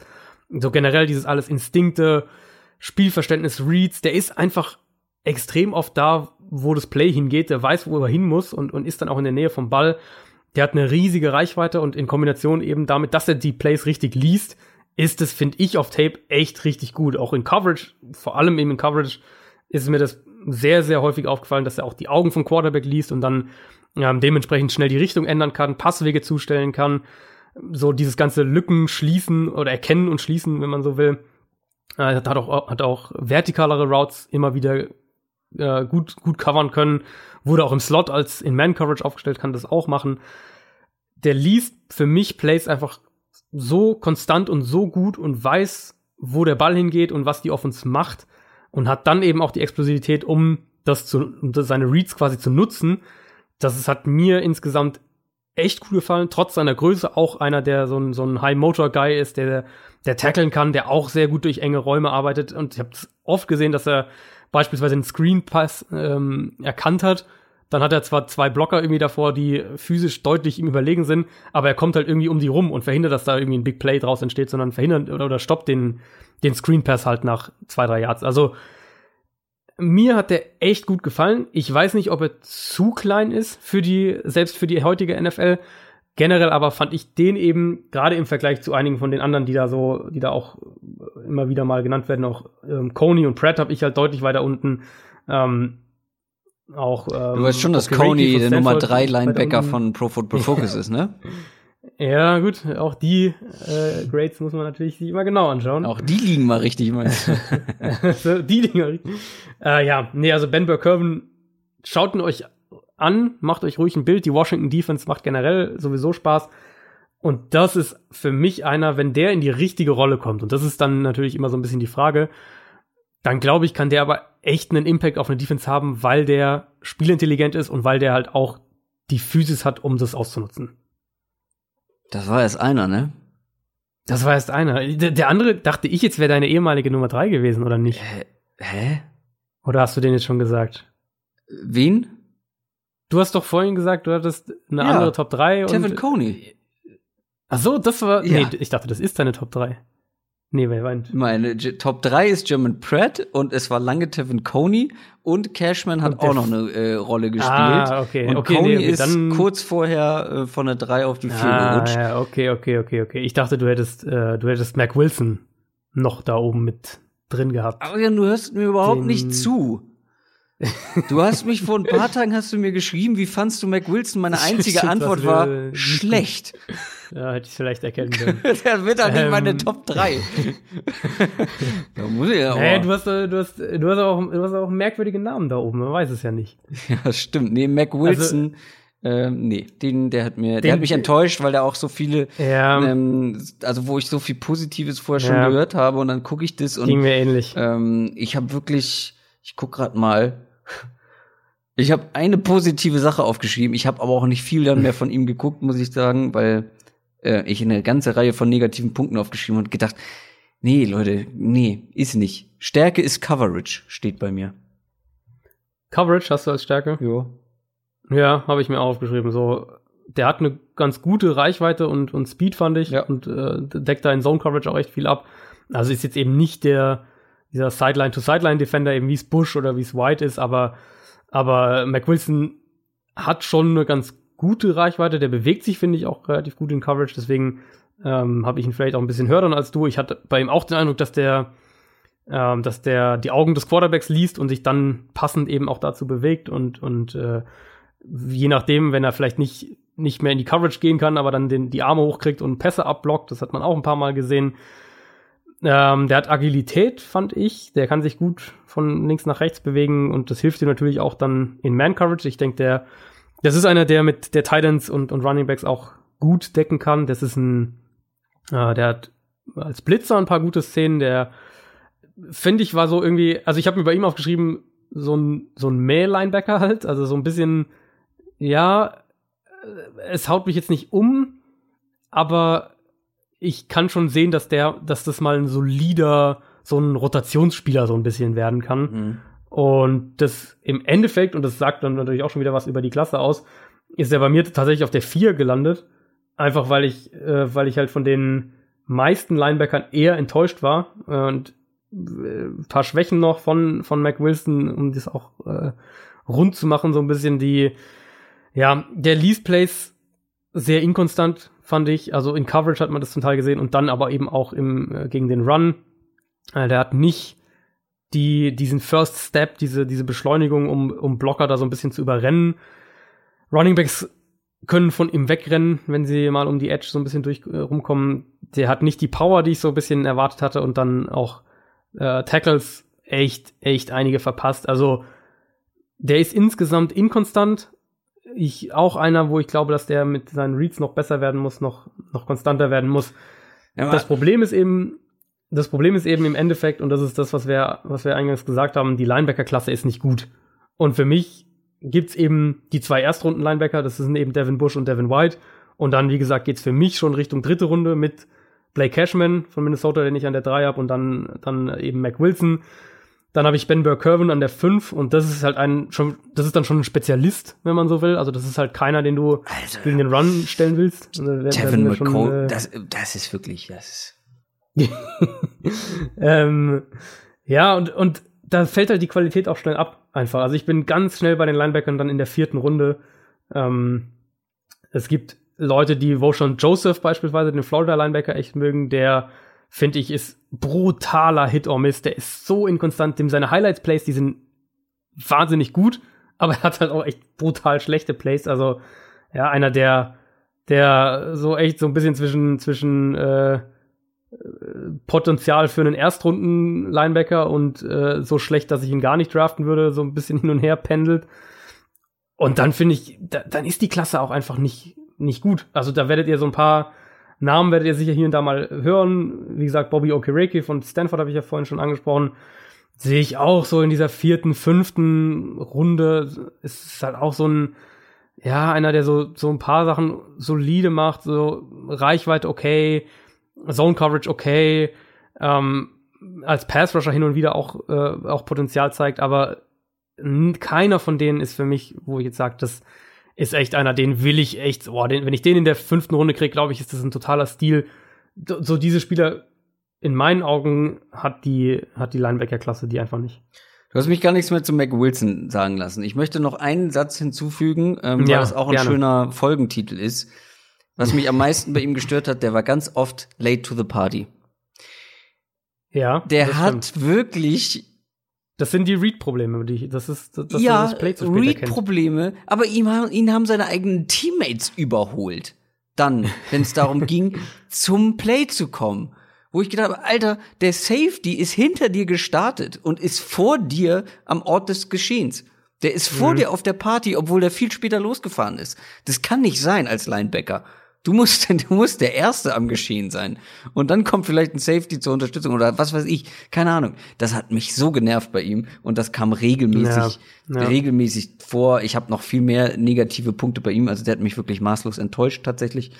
Ähm, aber komm, machen wir Feierabend. Es läuft Champions League. Cristiano hat gerade geknipst, habe ich gelesen. Eieiei. Ähm, Das macht er doch in jedem Champions League-Spiel. Das ist ja nun wirklich nichts Neues. Naja, gut. Ähm, das noch zum Abschluss. Das waren wieder sehr, sehr ausführliche zwei Stunden. Ähm, aber wir haben müssen noch drei Positionen. ne? drei Positionen. Wir müssten jetzt so viel machen, weil der Draft immer näher kommt. Und nächste Woche gibt's noch mal zwei sehr interessante, ähm, es sind ein paar mehr Positionen, aber zwei sehr interessante Positionsgruppen. Einmal die Defensive Line Spieler und die Secondary. Da gibt's auch noch mal, glaube ich, viel zu besprechen. Da gibt's sehr viel, glaube ich auch, ja. Aber das soll es für heute gewesen sein. Wie immer hören wir uns nächste Woche Donnerstag wieder. Folgt uns gerne bei Twitter, Instagram, YouTube, Facebook und wo man uns sonst noch folgen kann. Bis dahin, eine schöne Woche. Macht's gut. Tschüss. Ciao, ciao.